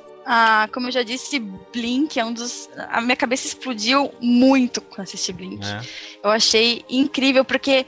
Exatamente porque a gente não vê o Doctor a- o episódio inteiro, a gente só vê ele na televisão, a gente não entende porque ele tá na televisão, falando coisas completamente sem sentido, e no final do episódio tudo faz sentido e é Easter eggs. incrível. Exatamente. E hum, eu gosto, por muito tempo, o meu episódio favorito foi New Earth, que é o primeiro episódio da segunda temporada, e que é o primeiro né, da Rose com o Tennant. E eles falam bastante do de um personagem que é muito incrível, que é o Face of Bow. Ele vai, ele para no New Earth por- por causa do Face of Bow. E nesse episódio eles mostram uma terra muito Futurista, bem futurista. futurista. Entendi, eu, muito eu, incrível. eu assisti esse aí também. Outro episódio que eu gosto bastante é Ah, The Girl Who Waited, na sexta temporada. Ah, esse, esse episódio é tão dolorido. Ele é horrível. Que a, eles vão pra um, um, um planeta, que é o segundo planeta mais lindo do universo. Apalapatia, se não me engano é o nome dele. E eles vão lá e é muito bom porque a, a Amy, já desde o começo, ela é considerada a garota que esperou, porque né, no Eleventh Hour ela fica esperando anos até o Doctor aparecer, e isso acontece de novo na sexta temporada. E é horrível. Sicas, qual que é o nome daquele episódio em que ele tá tentando salvar uma. uma, uma francesa? Esse é o meu favorito. Essa- Pera aí que eu vou dizer. The Girl. Opa! Esse é o meu favorito. Então, então vamos chamar. Então, Vai, faz, agora chegou a hora, vai Siqueira! Ai, ai, ai, ai, ai. Bom, é, The Doctor's Wife e Blink, pra mim, são ao concurso. Não contam, eles estão, sabe, o além. Não, qual, é Blink qual? Blink e The Doctor's Wife, o, do o primeiro do New Gamer. Tá certo, tá certo. Estão além, são ao concurso, não contam. Mas o meu favorito é um escrito por Steven Moffat. Moffat, seu desgraçado. É, the Girl in the Fireplace, a garota na, lare- na lareira. Hum. Que o Doctor encontra uma. Doctor, o Mickey e a Rose encontram uma espaçonave no futuro, abandonada. E essa espaçonave está linkada com a lareira de uma garota na França do século XVI. Século XVI ou XVII? XVI. E a gente descobre que essa garota, chamada Reinette, é a Madame de Pompadour, futura consorte real, futura é, amante do rei da França, certo? E os dois se apaixonam, o Doctor e ela. E por algum motivo, é, os sentinelas robóticos dessa nave do futuro estão atacando essa mulher, estão stalkeando ela no século XVII. E cabe ao doutor, a Mickey e a Rose descobrir o que está acontecendo. E eles são robôs meio feitos de porcelana, assim. Isso, são clockwork. Eles funcionam como relógios. E você vê as engrenagens dele tocando. E a coisa. Eles são tão bem feitos, visualmente falando, que até o próprio Doctor fica impressionado. Pô, vocês estão lindos. Mas eu não vou hesitar em destruí-los. É. E eu- a solução que ele encontra no final é genial. E acontece uma coisa no final do episódio que corta o coração de qualquer um. Outros É dois. Pois é. Outros dois episódios fabulosos são Human Nature and the Family of Blood, da terceira temporada, é, na qual o Doctor se torna humano no meio da Primeira Guerra Mundial. Aliás, prestes um, um pouco antes do início da Primeira Guerra Mundial. E eles são atacados por alienígenas que, por algum motivo, querem o Doctor, precisam dele. Enquanto isso, a Marta fica cuidando dele, que está apaixonado por uma enfermeira dentro da escola onde ele está lecionando. Hum. E ele mal dá a bola para Marta. E ela fica pensando, ele se apaixonou por um humano e não sou eu. Aliás, nesse episódio tem uma homenagem muito bacana que ele cita que os pais dele, né? ele- o nome dele humano é John Smith e ele fala que o, no- o nome dos pais dele são Sidney e Verity, Ai. que são as pessoas que idealizaram Doctor Who logo no começo na série clássica. Lindo isso. Legal. Certo? E o próprio The Day of the Doctor, que é uma homenagem fabulosa a toda a série. E o The Name of the Doctor. Esse é o que? Um documentário? É que tu falou lá no começo, né, Siqueira? Que é um. Existe o documentário o Adventures in Space and Time, que é um é um docu é um é uma dramatização dos eventos que Tá levaram certo. à criação de Doctor Who. E, e esse outro, qual é? O Name of the Doctor é o final da sétima temporada, que Ah. ele linka diretamente É. com o filme. Entendi. Que é, que é onde apresenta o John Hurt Ah, pela sim, primeira beleza, vez. beleza, entendi. É. Você comentou antes, isso eu não, não tava lembrando, que o Doctor tem um número X de vida, certo? Isso. São 13. 13. Estamos no 12 segundo, Doctor. Então, estamos no décimo segundo. Vai acabar? Décimo Aí é que terceiro. tá, o 13 terceiro, que vai ser o Peter Capaldi, em Não, tese não, eles... Peter Capaldi não é o 12 segundo, não? Vocês Não, estão esquecendo É, mas tem o War Doctor. The War War Doctor. Tem o Tá. War Doctor. Obrigado, obrigado. Ah, O 13 É, mas não terceiro... tem jeito. Como é que vai falar nisso sem falar dele? Pois é, o Tá 13 bom, terceiro... é, é o- é o John Hurt, né? É. O É. 13 terceiro, que é o Peter Capaldi, em tese seria a última vida dele. Agora, será que não vai rolar o continue? Pois é, isso, por isso que eu perguntei. É o seguinte, é uma... Então, porque Dependente, nós estamos perigosamente perto do final. Uhum. Olha. Acontece que o Master já conseguiu mais vidas, né? Uhum. Anteriormente, e falam que talvez o Doctor tenha mais regenerações por causa da River Song no episódio Let's Kill Hitler, que ela dá algumas e não todas as regenerações dela para o Doctor. Olha aí. Ah, e é Doctor se explica, né? É. Essa parada. Eles não vão. Cara, o negócio é, uma, é um caça-níqueis, é um negócio que rende muito pra BBC. Eles não vão abandonar. É entendeu? a maior fonte de renda da BBC hoje em dia. Pois é, não tem como abandonar isso porque chegou no número 13. Então, E outra coisa, tem duas coisas que pagam o BBC, certo? Hum. Merchandising, propaganda. Agora, quem assiste, a quem assiste algum stream de Doctor Who direto, sabe que não existe intervalo comercial na BBC britânica, certo? Existe Na BBC América tem. Na BBC América tem, mas na britânica não tem. É, que existe o quê? Existem propagandas entre os programas, mas durante os programas não existem, certo? Lá no- na Inglaterra, como a BBC é uma propriedade do governo, você paga um fee para você manter a BBC rolando. É um imposto que você paga para a BBC continuar rolando. Então, os britânicos pagam pela existência de Doctor Who. Por isso eles são tão passionais em relação à série, porque eles pagam para ela acontecer. Animal, isso quer ser, isso quer ser poderoso, né? a série é muito poderosa mesmo. Que, se não me engano, o Sherlock também é assim, né? Não, todas as séries da BBC são se você paga pra que a BBC continue funcionando. Você paga o fee, É, ou seja, A, BBD, a BBC, essa cultura desse certo, entendeu? É. Uhum, entendi. Do governo. Entendi. Em termos de legado na cultura pop, antes da gente Sério? falar do. Calma aí, antes da gente falar do episódio dos 50 anos, aí a gente pode falar um pouco do, do, do legado dos Doctor Who na cultura pop toda aí, referências, milhões, né? Por que, que a gente encontra tantas referências do Doctor Who por aí? Barreto já tocou no assunto. É porque basicamente todo mundo que hoje trabalha na televisão, que trabalha no cinema, trabalha como roteirista, e em algum momento, especialmente o pessoal de fi- de ficção científica, mas não limitado ao pessoal de ficção científica, em algum momento teve contato com o Doctor Who. E esse contato ficou, foi muito marcante. Steven Spielberg, Peter Jackson. Peter Jackson e o Ian McKellen participaram agora do, do- da brincadeira dos Five Doctors Rebu- Revisited, Uhum. do Peter Davison. Eles participaram. Eles pararam a gravação de O Hobbit pra fazer isso. São fãs mesmo. Entendeu? Você vê Steven Spielberg já declarou várias vezes que é fã da série. J.J. Abrams, né? J.J. Abrams. Muito- tem, umas, tem cenas em Fringe que são tiradas diretamente da segunda temporada de Doctor Who. Aliás, o Spielberg falou que o mundo, essa, essa é a frase mais incrível do mundo. O mundo seria um lugar mais pobre, né? Se não tivesse Doctor Who. Apenas. É, e Star Wars, e ET, uma série de coisas. Mas é. Bill e Ted. Como o Doctor Who estreou em Bill e 1963, Ted, caralho, Bill e Ted botou Doc- Doctor Who, meu Deus do céu. Você pode dizer que ele influenciou essa turma toda, porque ele estreou em 1963. São 799 episódios, incluindo o, o especial dos, anos, dos 50 anos. Então, é uma Caralho. influência geral, cara, na, na, na cultura entendeu, pop do mundo inteiro, não Caraca. só na Inglaterra. Bill e Ted é Doctor Who, cara. Eu acabei de explodir a cabeça do Jurandir. Eu acabei de explodir a cabeça do Jurandir. O Jurandir tá pegando pedaço na parede. Mas é, e, e Juras, também, além, além disso, também tem o fato de que Doctor Who manteve muita, muita gente ligada à ficção. Tira, tira o Doctor de, de questão. Uhum. Mas você imagina gerações e gerações convivendo com um programa de ficção científica. Isso criou todo o cenário que hoje a gente chama de cultura pop. Porque se essas pessoas não tivessem o contato tanto com o Doctor Who, quanto com um monte de desenho de ficção que tinha, com os filmes B na década de 50, 60, não, não teria acontecido isso. Então o Doctor Who foi uma parte importante que, infelizmente, não foi uma parte importante do nosso país.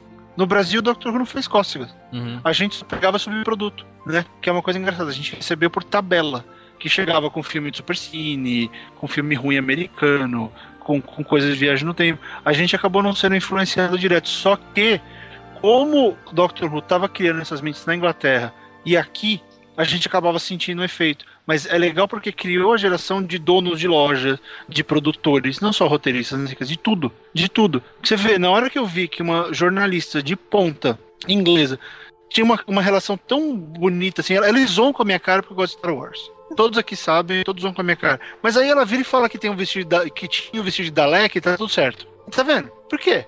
Porque, porque Doctor era uma coisa especial e, e ela manteve o vínculo. Assim como no, no hiato de Star Wars, os quadrinhos e os jogos foram fundamentais porque mantiveram a, a- mantiveram a saga em alta, né, man- mantiveram ela viva.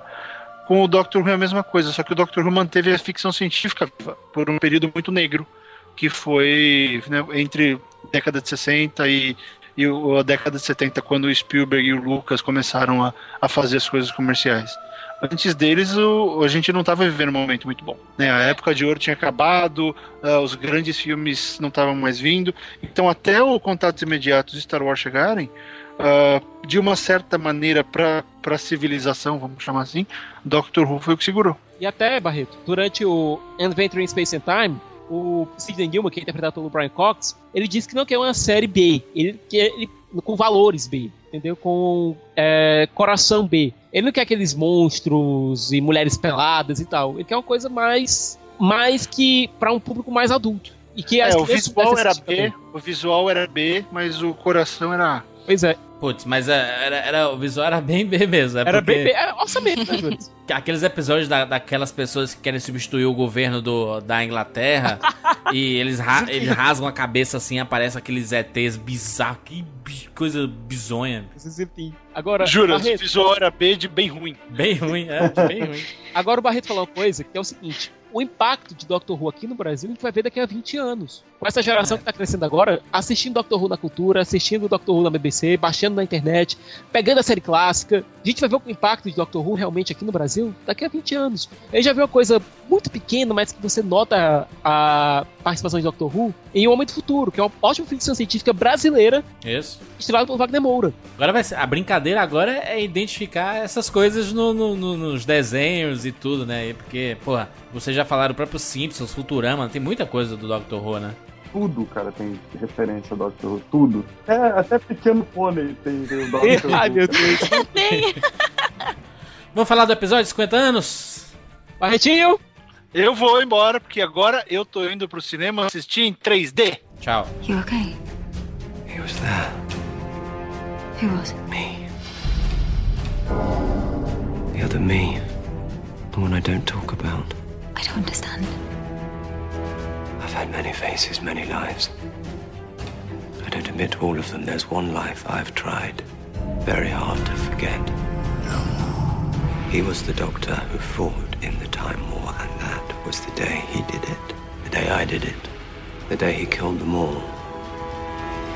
The last day of the Time War. The war to end all wars between my people and the Daleks. And in that battle, there was a man with more blood on his hands than any other. A man who would commit a crime that would silence the universe. And that man was me.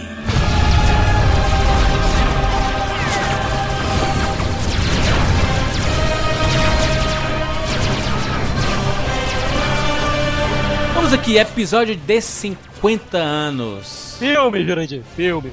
É isso, não é episódio não? É só porque passou no cinema é um filme? Não, Jurandir, a- é, a Maia tava comigo do meu lado na hora que foi anunciado, certo? Veio o primeiro teaser é, durante o filme, certo? Hum. Foi chamado de filme. Tô certo ou tô errado? Filme. Maia? Foi, foi filme. Até o Moffat, se não me engano, ele falou numa entrevista que não era pra ser considerado um episódio, sim, um filme. Uhum. Entendi. Então ele, ele se posiciona onde? É, no final da temporada, da última temporada? Final da sétima temporada. Final da sétima É. temporada, começo da oitava, é isso ou não? Não, porque ainda vai ter um especial de Natal desse ano. Entendi, entendi. Então é o final da sétima. Acabou a sétima temporada, aí tem este filme especial. Isso. E depois especial de Natal de 2013. Entendi. Este filme foi exibido nos cinemas, que é um negócio absolutamente raro e em vários cinemas ao mesmo tempo. Aí é que tá, Jurandir. Doctor Who já tinha um Guinness por série mais longeva, certo? Aham. Afinal, 33 temporadas não é, não é brincadeira nenhuma, né? E agora ganhou seu segundo Guinness Book pela maior transmissão simultânea de um programa dramático. Caraca. Que uma coisa é você transmitir simultaneamente para 500 mil países, Aham. é uma partida de futebol, entrega do Oscar, Sim. coisa parecida. Agora, uma transmissão dramática diferente. 94 países exibiram ao mesmo tempo The Day of the Doctor. Muito bom. E, e passou na TV também, né? Foi a. a- Isso. Passou. A- inclusive aqui no Brasil, a NET, ela liberou o sinal da BBC HD para todo mundo. Legal. Quem tinha aparelho HD em casa recebeu a BBC HD durante essa semana. Aliás, o próprio Cinemark não valorizou tanto a força do- dos fãs de Doctor Who, né? No começo, né? Olha, primeiro, Exato. vamos agradecer ao Cinemark por ter trazido, por ter acreditado Hum. é, em Doctor Who e ter trazido o filme pra cá no cinema. Aham. Obrigado, Cinemark. Agora vamos Porém- vai... Porém, vamos vaiar Cinemark Bão! por ter acreditado muito pouco no começo. Foram pouquíssimas salas. Não, e bugs também que impedindo a compra, um monte de Bugs no problema. ingresso.com, uma porrada de problemas. Quando eles viram que a sala estava lotando em 5 minutos, aí eles perceberam, pô, o pessoal tá pagando 40 reais a inteira pra ver o negócio que eles podiam ver de graça em casa. Hum. Aí tem alguma coisa aí, né, gente? Aí foram abrindo salas e mais salas e mais salas e mais salas. Não só no Rio de Janeiro, São Paulo e no Rio Grande do Sul, onde originalmente tinha aberto. Mas em todo o Brasil. Que tem Cinemark, né, obviamente. Que tem todas as salas, todos os estados com Cinemark, basicamente receberam é, o filme. Seja uma sala ou duas, mas receberam. A sala onde eu e a Maia estávamos, com a Dani, estava absolutamente lotada. Todas as salas de São Paulo lotaram para exibição ao vivo. E as salas que fizeram o, o rerun no dia seguinte, às 11 horas da manhã, também lotaram. Você quer é tipo aquela sessão de meia-noite que a gente costuma ir? Lotação, negada Votação, vestida, gritaria. gritaria, todo mundo, mas todo mundo se comportou muito bem durante a sessão. Entendi. Só em alguns momentos chaves é que não dá pra segurar. né? Tipo tu, né? Porque deve ter pirado lá dentro. Eu tava mais, eu tava mais contido, sabe? Eu tava em boa companhia, então eu estava um pouco mais restrito. Bom, o filme, né? O Dia do Doutor. Por que, que ele tem esse nome? Porque ele trata do dia mais sombrio da história do Doutor. O dia que ele usou o momento pra destruir Gallifrey com os Time Lords e os Daleks ao mesmo tempo. Exatamente, olha só, eles decidiram no, no dia especial de 50 anos do Doctor Who, decidiram contar o arco dramático do personagem. Que foda isso, né, cara? Muito legal. Pois é. E outra coisa, alguns fãs da série clássica reclamaram, não, é porque é, Time War é um arco que é muito do New Who. Cara, gente, vamos esperar aqui um pouquinho. O Moffat tinha a obrigação de A. Fazer um episódio que homenageasse toda a história do seriado. E B. Fazer um filme, um evento que fosse acessível pra todo mundo, que não fosse só um festival de fanservice, Sim. e que avançasse a história dos personagens principais. Eu mesmo consegui assistir tranquilamente e olha que nenhum Doctor que eu assisti apareceu ali. Apareceu no final, não, obviamente, mas. Uhum. E a Rose também apareceu. Pois é. Ou seja, era uma dificuldade tremenda que o Moffat tinha nas, nas costas. Aham. Se alguma coisa desse errado nesse especial, ia ser tudo na conta dele. É, ele disse numa entrevista que ele estava super feliz de, de escrever e aterrorizado por escrever. Porque qualquer coisinha ele ia ser odiado por uma legião enorme de fãs. Sim. Como foi polêmico, né? Como foi uma coisa bem in- inovadora que ele fez, tem muita gente que eu amei, eu sei que vocês amaram também, mas tem muita gente que odiou esse episódio, cara. Eu adorei. Eu adorei, gostei muito, inclusive daquele prólogo. Que prólogo espetacular, meu irmão. Aí eu, eu percebi assim que eu. Putz, eu tava. Olha a, a discrepância, né? Eu vim da primeira temporada, né? Pulei da primeira temporada. E pra- Jurandir, sabe aquela escola onde a Clara tá lecionando? Aham. É a escola onde a Susan, a neta do doutor, estudou. Legal, cara. E o diretor da escola agora é o Ian, que é o um dos primeiros companheiros do Doctor. Aliás, o primeiro companion. Muito bom. Eu entendi, assim, obviamente que eu não peguei todas as referências porque eu não assisti todas as temporadas, né? E tenho um pouco conhecimento de Doctor Who. Mas eu dava pra perceber, dava pra perceber que as coisas foram colocadas de forma, é, é, assim, bem pensada, sabe? Eles pensaram no que eles estavam colocando, cada coisa. Mas quando ele tem aquele começo, aquela introdução e aquela guerra, que sempre foi falada, que a gente via o personagem sentindo um drama, um peso nas costas, principalmente o primeiro Doctor, o, o nono Doctor, né? O, o do, da, Do Eccleston. o novo Doctor, né? É, de 2005, ele, ele tinha esse drama todo e a gente entendeu por que, que ele carregava esse drama. Aliás, a gente, ele, a gente entendeu esse drama em outro Doctor, né? Não, não no, no Christopher, né? Mas no, no Matt, né? No Matt Smith, né? Mas Smith e Dave Tennant, todos eles eram, eram Doctors estavam. Aliás, eram o mesmo Doctor, ainda assombrados pelo peso que eles, do que eles tinham feito. O filme começou com o Matt Smith, né? Uhum. Que é o, o, o 11 primeiro Doctor, né? Isso. Inclusive, durante o The Doctor's Wife, que é o episódio do New Gaiman, pro, Matt- o primeiro episódio do New Gaiman pro Matt Smith, é, tem uma frase onde a Amy pergunta se ele quer ser perdoado pelo que ele fez. Aí ele diz: Todos nós não queremos perdão, absolvição. E foi isso que. E esse foi basicamente a busca do personagem aqui, por perdão pelo que ele fez. É, o que a gente vê, o fio condutor da história, é o War Doctor, que é o Dr. Joe Hurt, que foi apresentado pela primeira vez no The Name of the Doctor, que é o season finale da sétima temporada É muito bom, muito bom ele, John Roger. Certo? É, a caminho de usar o momento, que é a arma máxima, o engolidor de galáxias que iria destruir é, os Time Lords e os Daleks ao mesmo tempo. E ele tá pensando se vai fazer isso. E a gente descobre que o momento ele tem uma consciência. Ele é uma arma, é uma arma de destruição em massa, mas que pode pensar. E ele assume a forma da Rose pra conversar com ele. É a interface dele, né? Isso. Muito bom. E foi legal ver a Rose ali, cara. Só que não é a Rose de verdade, isso aqui é bom de deixar bem claro, né? É, é, a- é o momento. É porque eu não quero Isso. ouvir o que é que aconteceu com a Rose. Porque. Existem traços da personalidade da, personalidade da Rose ali. Aham. Que ela não Existem assume só- traços do Bad Wolf ali. Isso. Wolf, Existem traços do que a Rose é. Só que aquilo é uma interface, aquilo não é a Rose de verdade.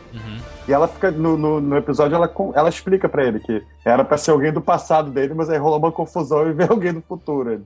Aliás, isso Ela lembra muito a Tardes, né? Que a É, Tardes, ela tem uma interface e tal, e ela não sabe qual que é o, o tempo certo que as Ela coisas vai acontecem. Tem uma cena do Matt Smith que ela mostra vários, né? Mas é, é muito legal aquilo. Né? Que ela vira a Sarah Jane, vira a Martha. É muito legal. É muito bom.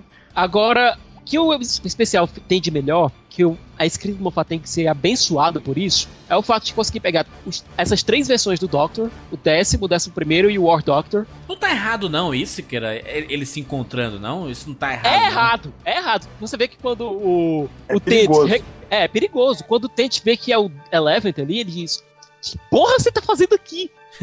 Porque não tem outra reação. É, é você encontrar você mesmo em outro, tempo, é, em outro momento de tempo é completamente errado e pode levar o, o contínuo espaço temporal a ser implodido. Sim. Coisa que aconteceu, inclusive, no, no Father's Day da primeira temporada. E aí ficou aquele loop, né? Isso. É uma coisa extremamente perigosa. Como é o Senhor do Tempo, existem circunstâncias extraordinárias onde isso pode acontecer, mas só no caso dele. Legal. Mas mesmo assim, é algo extremamente perigoso. E você vê, primeiro, é, a química entre o Matt Smith e o David Tennant é fabulosa. O jeito com que um brinca com o outro, faz troça dos três jeitos do outro, é sensacional. Aí, aí e, o, e, o, e o, o Tenet, eu não, não, não vi ainda, né, as temporadas do, do Tenet, do, do décimo Doctor. E o Siqueira, putz, há anos que o Siqueira faz esse yep. É. Yep. E eu, e eu Yep. disse assim, não, o Siqueira deve ter pego de algum lugar essa porra. E ele faz isso, cara, o Tenet, muito bom. E o Alonzinho é muito bom. Alonzinho também, caraca, também. E você vê o fio condutor da história, como falei, realmente é o War Doctor. E o momento quer mostrar pra ele os homens que ele vai se tornar no futuro. Isso, muito bom. E ele não se considera um doutor, né? Pois é, por conta do que ele fez ou vai fazer, né, ele não se considera doutor, porque E tinha um papo também, né, Sica? Acho que naquela época da, da, da, da Time War, ele já era chamado de o renegado, não do, do The Doctor, The Renegade. Não, ele era, cham- ele era chamado de Doctor. Ele já era renegado pelo povo É. de Gallifrey. Tanto é que foi oferecido pra ele, na época do quinto Doctor, ele se tornar o Lorde Presidente de Gallifrey. Ele disse, Hã? sai fora, vou me embora daqui. Tem uma hora que ele vira presidente, acho que na série clássica. Ele já tava de saco cheio dessa guerra toda que ele até escreve na parede, né? Aquele no more. No né? more. Não mais, né? Che- chega Isso. dessa porra, né? Na verdade, né? Porque ele vê que não existe outra alternativa. Ou Gallifrey e os Daleks caem, ou então o universo morre. E aí começa o grande drama dele. Explodir o lar dele pra salvar o universo, sim ou não? Go back. Go back to your lives. Go and be the doctor that I could never be. Make it worthwhile. All those years burying you in my memory. Pretending you didn't exist. Keeping you a secret even from myself. Pretending you weren't the doctor when you were the doctor more than anybody else. You were the doctor on the day it wasn't possible to get it right. But this time, you don't have to do it alone.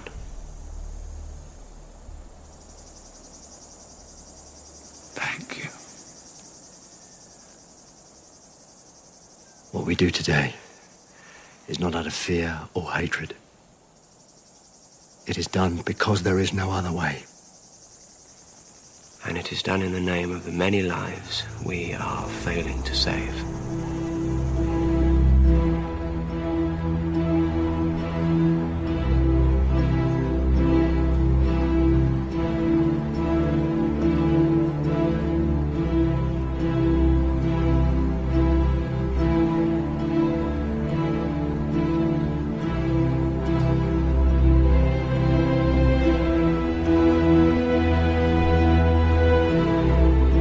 Gente viu ele lidando com as consequências disso durante sete temporadas da série. Agora a gente nunca viu ele chegando a esse ponto. E esse é o grande arco dramático do filme. Será que ele vai ter coragem de fazer isso olhando para os homens que ele vai se tornar no futuro?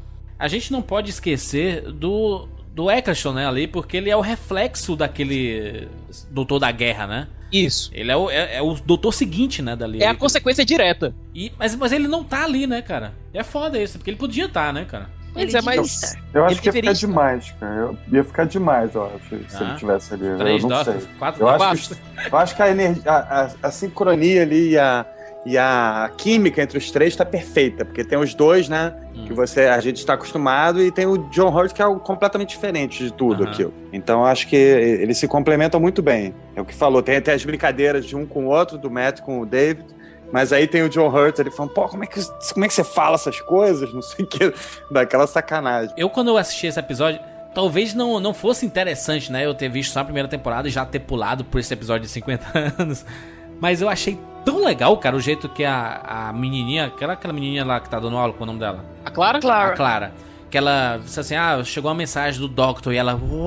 Ela vai e pega a moto dela e ela entra na tarde de moto, cara. Aham. Eu, caralho, é isso aí, meu irmão. E- Um negócio muito mais descolado pra frente mesmo, né, cara? E eu disse, putz, eu fiquei muito empolgado pra assistir as outras temporadas depois disso. Você sabe? vê que a Clara ela tem uma relação toda especial com o doutor. Exatamente. Ela entende os sentimentos dele, ela entende o. Quando ela vê os olhos dele, ela, ele já, ela já sabe: olha, você quer ficar um pouquinho sozinho, né? então eu vou aqui deixar você só. Ela- eles não precisam se comunicar verbalmente o tempo todo. Eles se comunicam verbalmente muito rápido e muito bem. Agora, com o olhar, um percebe o que o outro tá sentindo. É legal porque a gente vê é, quando o Doctor é, ele chega lá naquela galeria, né, e vai ver a- aquela pintura, aquela arte, né, e é uma arte 3D, né, e a câmera vai um pouco de lado e você vê que ela é realmente 3D, né.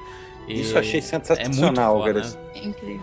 Agora, aquele momento na Torre de Londres, com os três Doctors conversando e lavando a roupa suja realmente, Aham. Que aquele é o momento que tava lavando a roupa suja com ele mesmo. E quem nunca quis fazer isso, gente? Quem nunca foi quis voltar pro seu eu do passado e dizer como é que você teve coragem de fazer isso?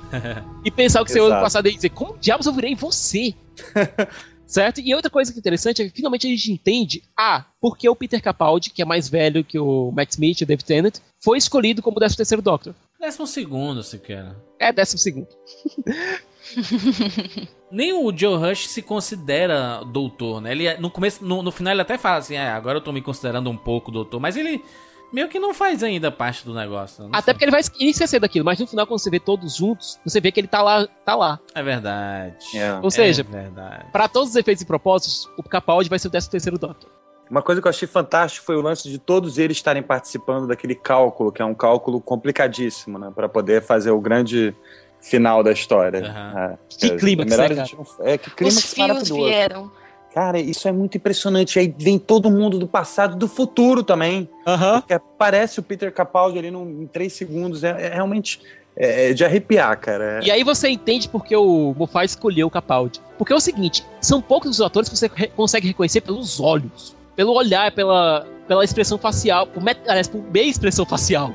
Quando, quando você vê ele, o John Hurt vê eles jovens assim, e aí de repente o Matt Smith olha pra ele e fala: pô, eu, eu também sou né, mais velho. Por que, que eu vou continuar sendo sempre o mesmo corpo jovem? E até aí de repente o- ele escolhe um cara mais. E até o Joe Hurt ele diz: Eu tô tendo uma crise de meia-idade.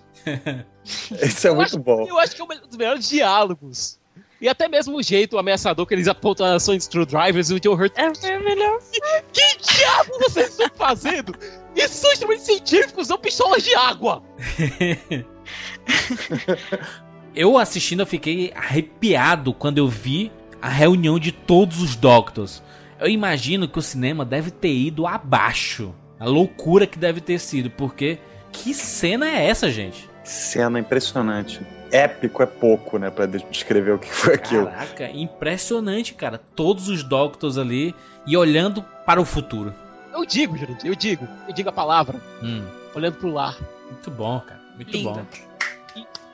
E olha, eu vou dizer aqui uma coisa. Até assistir o The Day of the Doctor, eu tinha dado nota 8 pra Man of Steel, certo? Que o Nick Ellis detesta, eu já sei. Homem de Detesto. E até assistir The Day of the Doctor, eu não entendia o ódio que o Nick tinha de Man of Steel. Depois de assistir, eu entendi. Por que, senhor? Brady, depois de The Day of the Doctor, o que é que você considera esperança? O S do Superman ou o barulho da Tardes? Ah, claro. Entendeu? Depois do que a gente viu em The Day of the Doctor, caralho, bicho! Porra! Porra, Mofá! Porra! Você sai de- com o coração tão energizado desse, desse filme que é realmente palco pra você ver ele é no cinema, cara. A energia que ele te passa, o bem que ele te faz, é fantástico, cara. A esperança que ele te dá. Ele te reenergiza. Você não precisa ser fã de Doctor Who pra sentir isso. Você não precisa ter assistido todas as temporadas de todos os Doctors. Esse filme em si mostra que você pode ter esperança. Uma coisa que eu não tinha falado sobre o John Hurt, nesse filme, eles explicam uma coisa que tinha si- sido citado na sexta temporada, que a gente não entendia muito bem. A River, nesse episódio, fala que o Doctor na Gamma Force é conhecido, o nome dele, o nome Doctor, significa ah, Grande guerreiro. grande guerreiro. E a gente não, assim, lógico que a gente entendia um pouco porque ele luta contra os Daleks e o Cyberman, mas no filme isso é muito, ainda mais no The Night of the Doctor, que ele fala que quer virar um guerreiro, isso é muito mais enfatizado. E eu achei muito legal porque ele faz realmente essa, essa ligação com a série e continua, né, dá um, um futuro para ela depois. Que no, no Pandorica Opens descrevem ele como o grande terror do, do universo, porque na verdade ele tem dois lados. Tem muita gente que fala isso. O Doctor Who, em cada episódio, ele é tanto o vilão quanto o herói. Às vezes ele gravita de um pro outro. né? Não- quase sempre ele é o herói, mas às vezes ele é, é- tem que ser pesado, né? O negócio é- Ele tá precisa da, da companhia humana pra reforçar ele. Tanto é que o final, quando o War Doctor diz pra Clara, Clara Oswald, aliás, se eu for metade do homem que você é, Clara Oswald, eu teria, eu teria crescido. Exatamente. Porque no final, quem salva a alma do Doctor é a Clara. Ela deu a A ideia. Clara salva tudo ali no final, né? Uhum. O, ep- o episódio do final da sétima temporada realmente é espetacular, cara. A Clara assume um, um papel muito grande, muito forte. E ela, de novo, no, no Day of the Doctor, ela volta a ter essa, essa, essa influência maravilhosa sobre o Doctor, né? E aquela aparição especial no final do episódio, do filme. Nossa. Aquela aparição especial no final O do cinema veio abaixo. Cara. Ah, do, do Tom Baker? A do Tom Baker. Muito bom, muito bom. E o pior Cara, que aquilo Tom ali, Baker. eu acho que ninguém reparou isso, sabe? Pouca gente reparou isso. Enquanto o The Name of the Doctor O quarto, do, o quarto doutor, né? é o quarto doutor. Enquanto o The Name of the Doctor deu uma visão extremamente fatalista pro, pro destino final do Doctor, esse episódio deu uma visão completamente diferente. Porque ele diz: olha, eu podia me aposentar, virar o curador de museu. Eu seria o grande curador. É. E aí chega o Fourth Doctor. Velhinho, velhinho, velhinho. E Cara, fica muito ambíguo foda. sobre quem aquele, aquela figura era. Será que era ele no futuro? Porque tem todo jeito de ser. Porque alguém deu a scarf, a long scarf do Fort pra Osgood. Alguém deu aquilo ali pra ela. Aliás, E- eu lembro direitinho nessa na hora que o Tom Baker estava saindo da, do, do lugar da sala, eu lembro direitinho do Siqueira falando: faz o barulho da Tardes, faz o barulho da Tardes. E exatamente o que todo mundo queria, né? Que realmente fosse fosse mostrado que ele era um Doctor, não só É. o ator Tom Baker. Mas, é legal porque fica dúbio. Ele fala, who knows? Isso é muito bom. knows? Aquilo ali, cara, que enquanto o, o The Name of the Doctor, ele tirou suas esperanças sobre o que aconteceria no final com aquele personagem, ele teria um fim triste. Um fim muito triste, um fim que era tudo que ele estava lutando contra. E aqui no The Day of the Doctor, você viu que ele pode ter um final feliz. Ele pode ter um final bacana. E é como o próprio Ted diz: Transalor, I don't wanna go. É, cara, que triste ali, né, cara, quando ele, Aham. o Tenant fala isso, né? Eu não quero ir. E o, e o próprio cinema veio abaixo de novo por conta disso, cara. Aí Ah, o pessoal, não, não vai, então fica aí. Legal. Agora o aperto de mão dele com o match no final. Porra, porra, Mofa, porra! Siqueira chorou, né, Siqueira? Chorou, eu vi. Tinha um ninja cortador de cebola sentado na minha frente, eu tenho certeza disso. Alguns ônibus bateram nos olhos, assim, sem querer. Foi. Aliás, eu queria saber, uma pessoa naquela, naquele maldito cinema, eu quero saber uma pessoa que estivesse lá que não chorou. Maia? Eu chorei, des- eu usei minha bombinha de asma, né? Osgood. Meu Deus. Muito bem. Ai, eu chorei demais. Muito bem. Está recomendado do Doctor Who pra você assistir. É fácil achar em DVD, Blu-ray, essas paradas todas aí? Netflix DVD não. tem? Netflix. Netflix. Olha, agora só lembrando, a Netflix ela não tem os últimos quatro Os episódios especiais, né? é, da quarta temporada, certo? Que são episódios especiais. Hum. Que são The Planet of the Dead, The Waters of Mars, que é importantíssimo pra série, É. e os dois últimos do Run do Tender, que são The End of Life Parte 1 e 2, que também são importantíssimos pra Day of the Doctor. Tá. Jurandir, você lembra daquela parte que o pessoal do Conselho de Guerra disse que os governantes de Gallifrey tinham seus próprios planos e falharam? Aham. Isso foi explicado em, The- eh, em The End of Time, no qual os Time Lords são os vilões da- do episódio. Entendi. Que até o, o, o Barretão falou mais cedo, que, na, naquela que tem o, o Timothy Dalton, né? O 007. Mas é em Blu-ray, quer. Blu-ray é fácil. é Aqui no Brasil, somente a primeira temporada foi lançada. Não, mas aí na Amazon, na Amazon aí. Na Amazon, todas as temporadas estão disponíveis. Podem Beleza. pedir. Tem links, tem links aí na postagem, link pra tudo, pra vídeos especiais, etc, tem tudo aí no post. O recomendado é para a linda da Netflix, que ainda não tem a sétima temporada, deve colocar daqui a algum tempo, e que ainda não colocou esses quatro últimos episódios. Acorda, É, é, Netflix! é, é. Pronto. Está recomendado. Você que é fã do Doctor Who, deixe seu comentário. Você que não é fã e vai começar a assistir a partir de agora, tá esperando o quê, né? Tem muita coisa pra você assistir. Eu demorei muito pra assistir e já estou. E, aliás, eu vou assistir até em câmera lenta pra poder aproveitar um pouco mais. Eu não vou devorar assim não, porque eu não gosto. Eu, eu já fiz isso com muitas séries que eu gosto e sempre passei mal depois. Olha, Depois eu acaba considero, também. Pois é, cara. eu considero uma vitória o pessoal ter feito um Jurandir assistir Doctor Who. Se acostuma muito não, cara. Não se acostume. É isso. Tem tudo aqui nesse post. Você pode encontrar a gente lá no Twitter. Tem todos os links aqui na postagem. Tá fácil. Mande e-mail pra gente lá no RapaduraCast, arroba cinemacomrapadura.com.br. Siga a gente no Twitter, arroba rapadura. Ou no Facebook, facebook.com barra cinema com rapadura. Nós estamos espalhados por aí nesse universo todo aí. Até semana que vem. You were curious about this painting, I think. I acquired it in remarkable circumstances. Uh, What do you make of the title? Well, which title there's two? No more. Or Gallifrey Falls. Oh, you see, that's where everybody's wrong.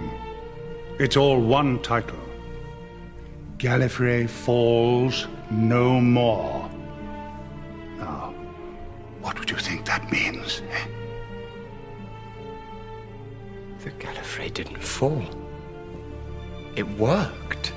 It's still out there. I'm only a humble curator. I'm sure I wouldn't doubt. Then where is it? Where is it indeed? Lost. Shh. Perhaps. Things do get lost, you know. Now you must excuse me. Oh, you have a lot to do. Do I? Is that what I'm supposed to do now? Go looking for Gallifrey? Well, it's entirely up to you. Your choice. Eh? I can only tell you what I would do. If I were you. Oh, if I were you. oh, perhaps I was you, of course. oh, perhaps you are me. Congratulations. Thank you very much. Or perhaps it doesn't matter either way. Who knows? Who knows?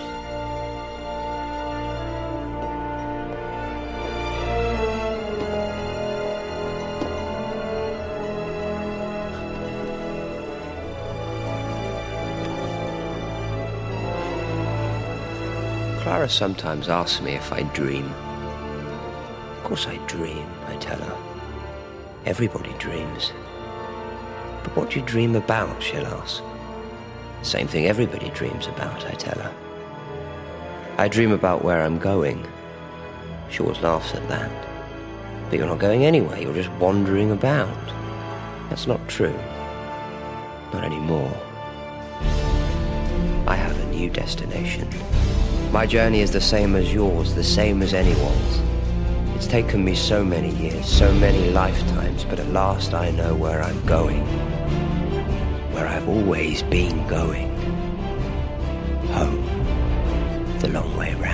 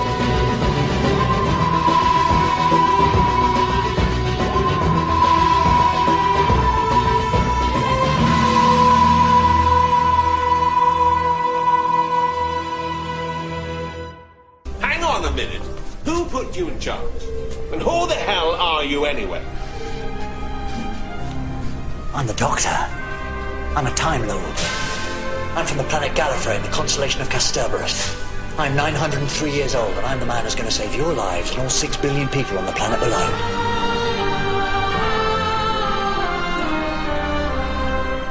You got a problem with that? No. In that case, Allons-y!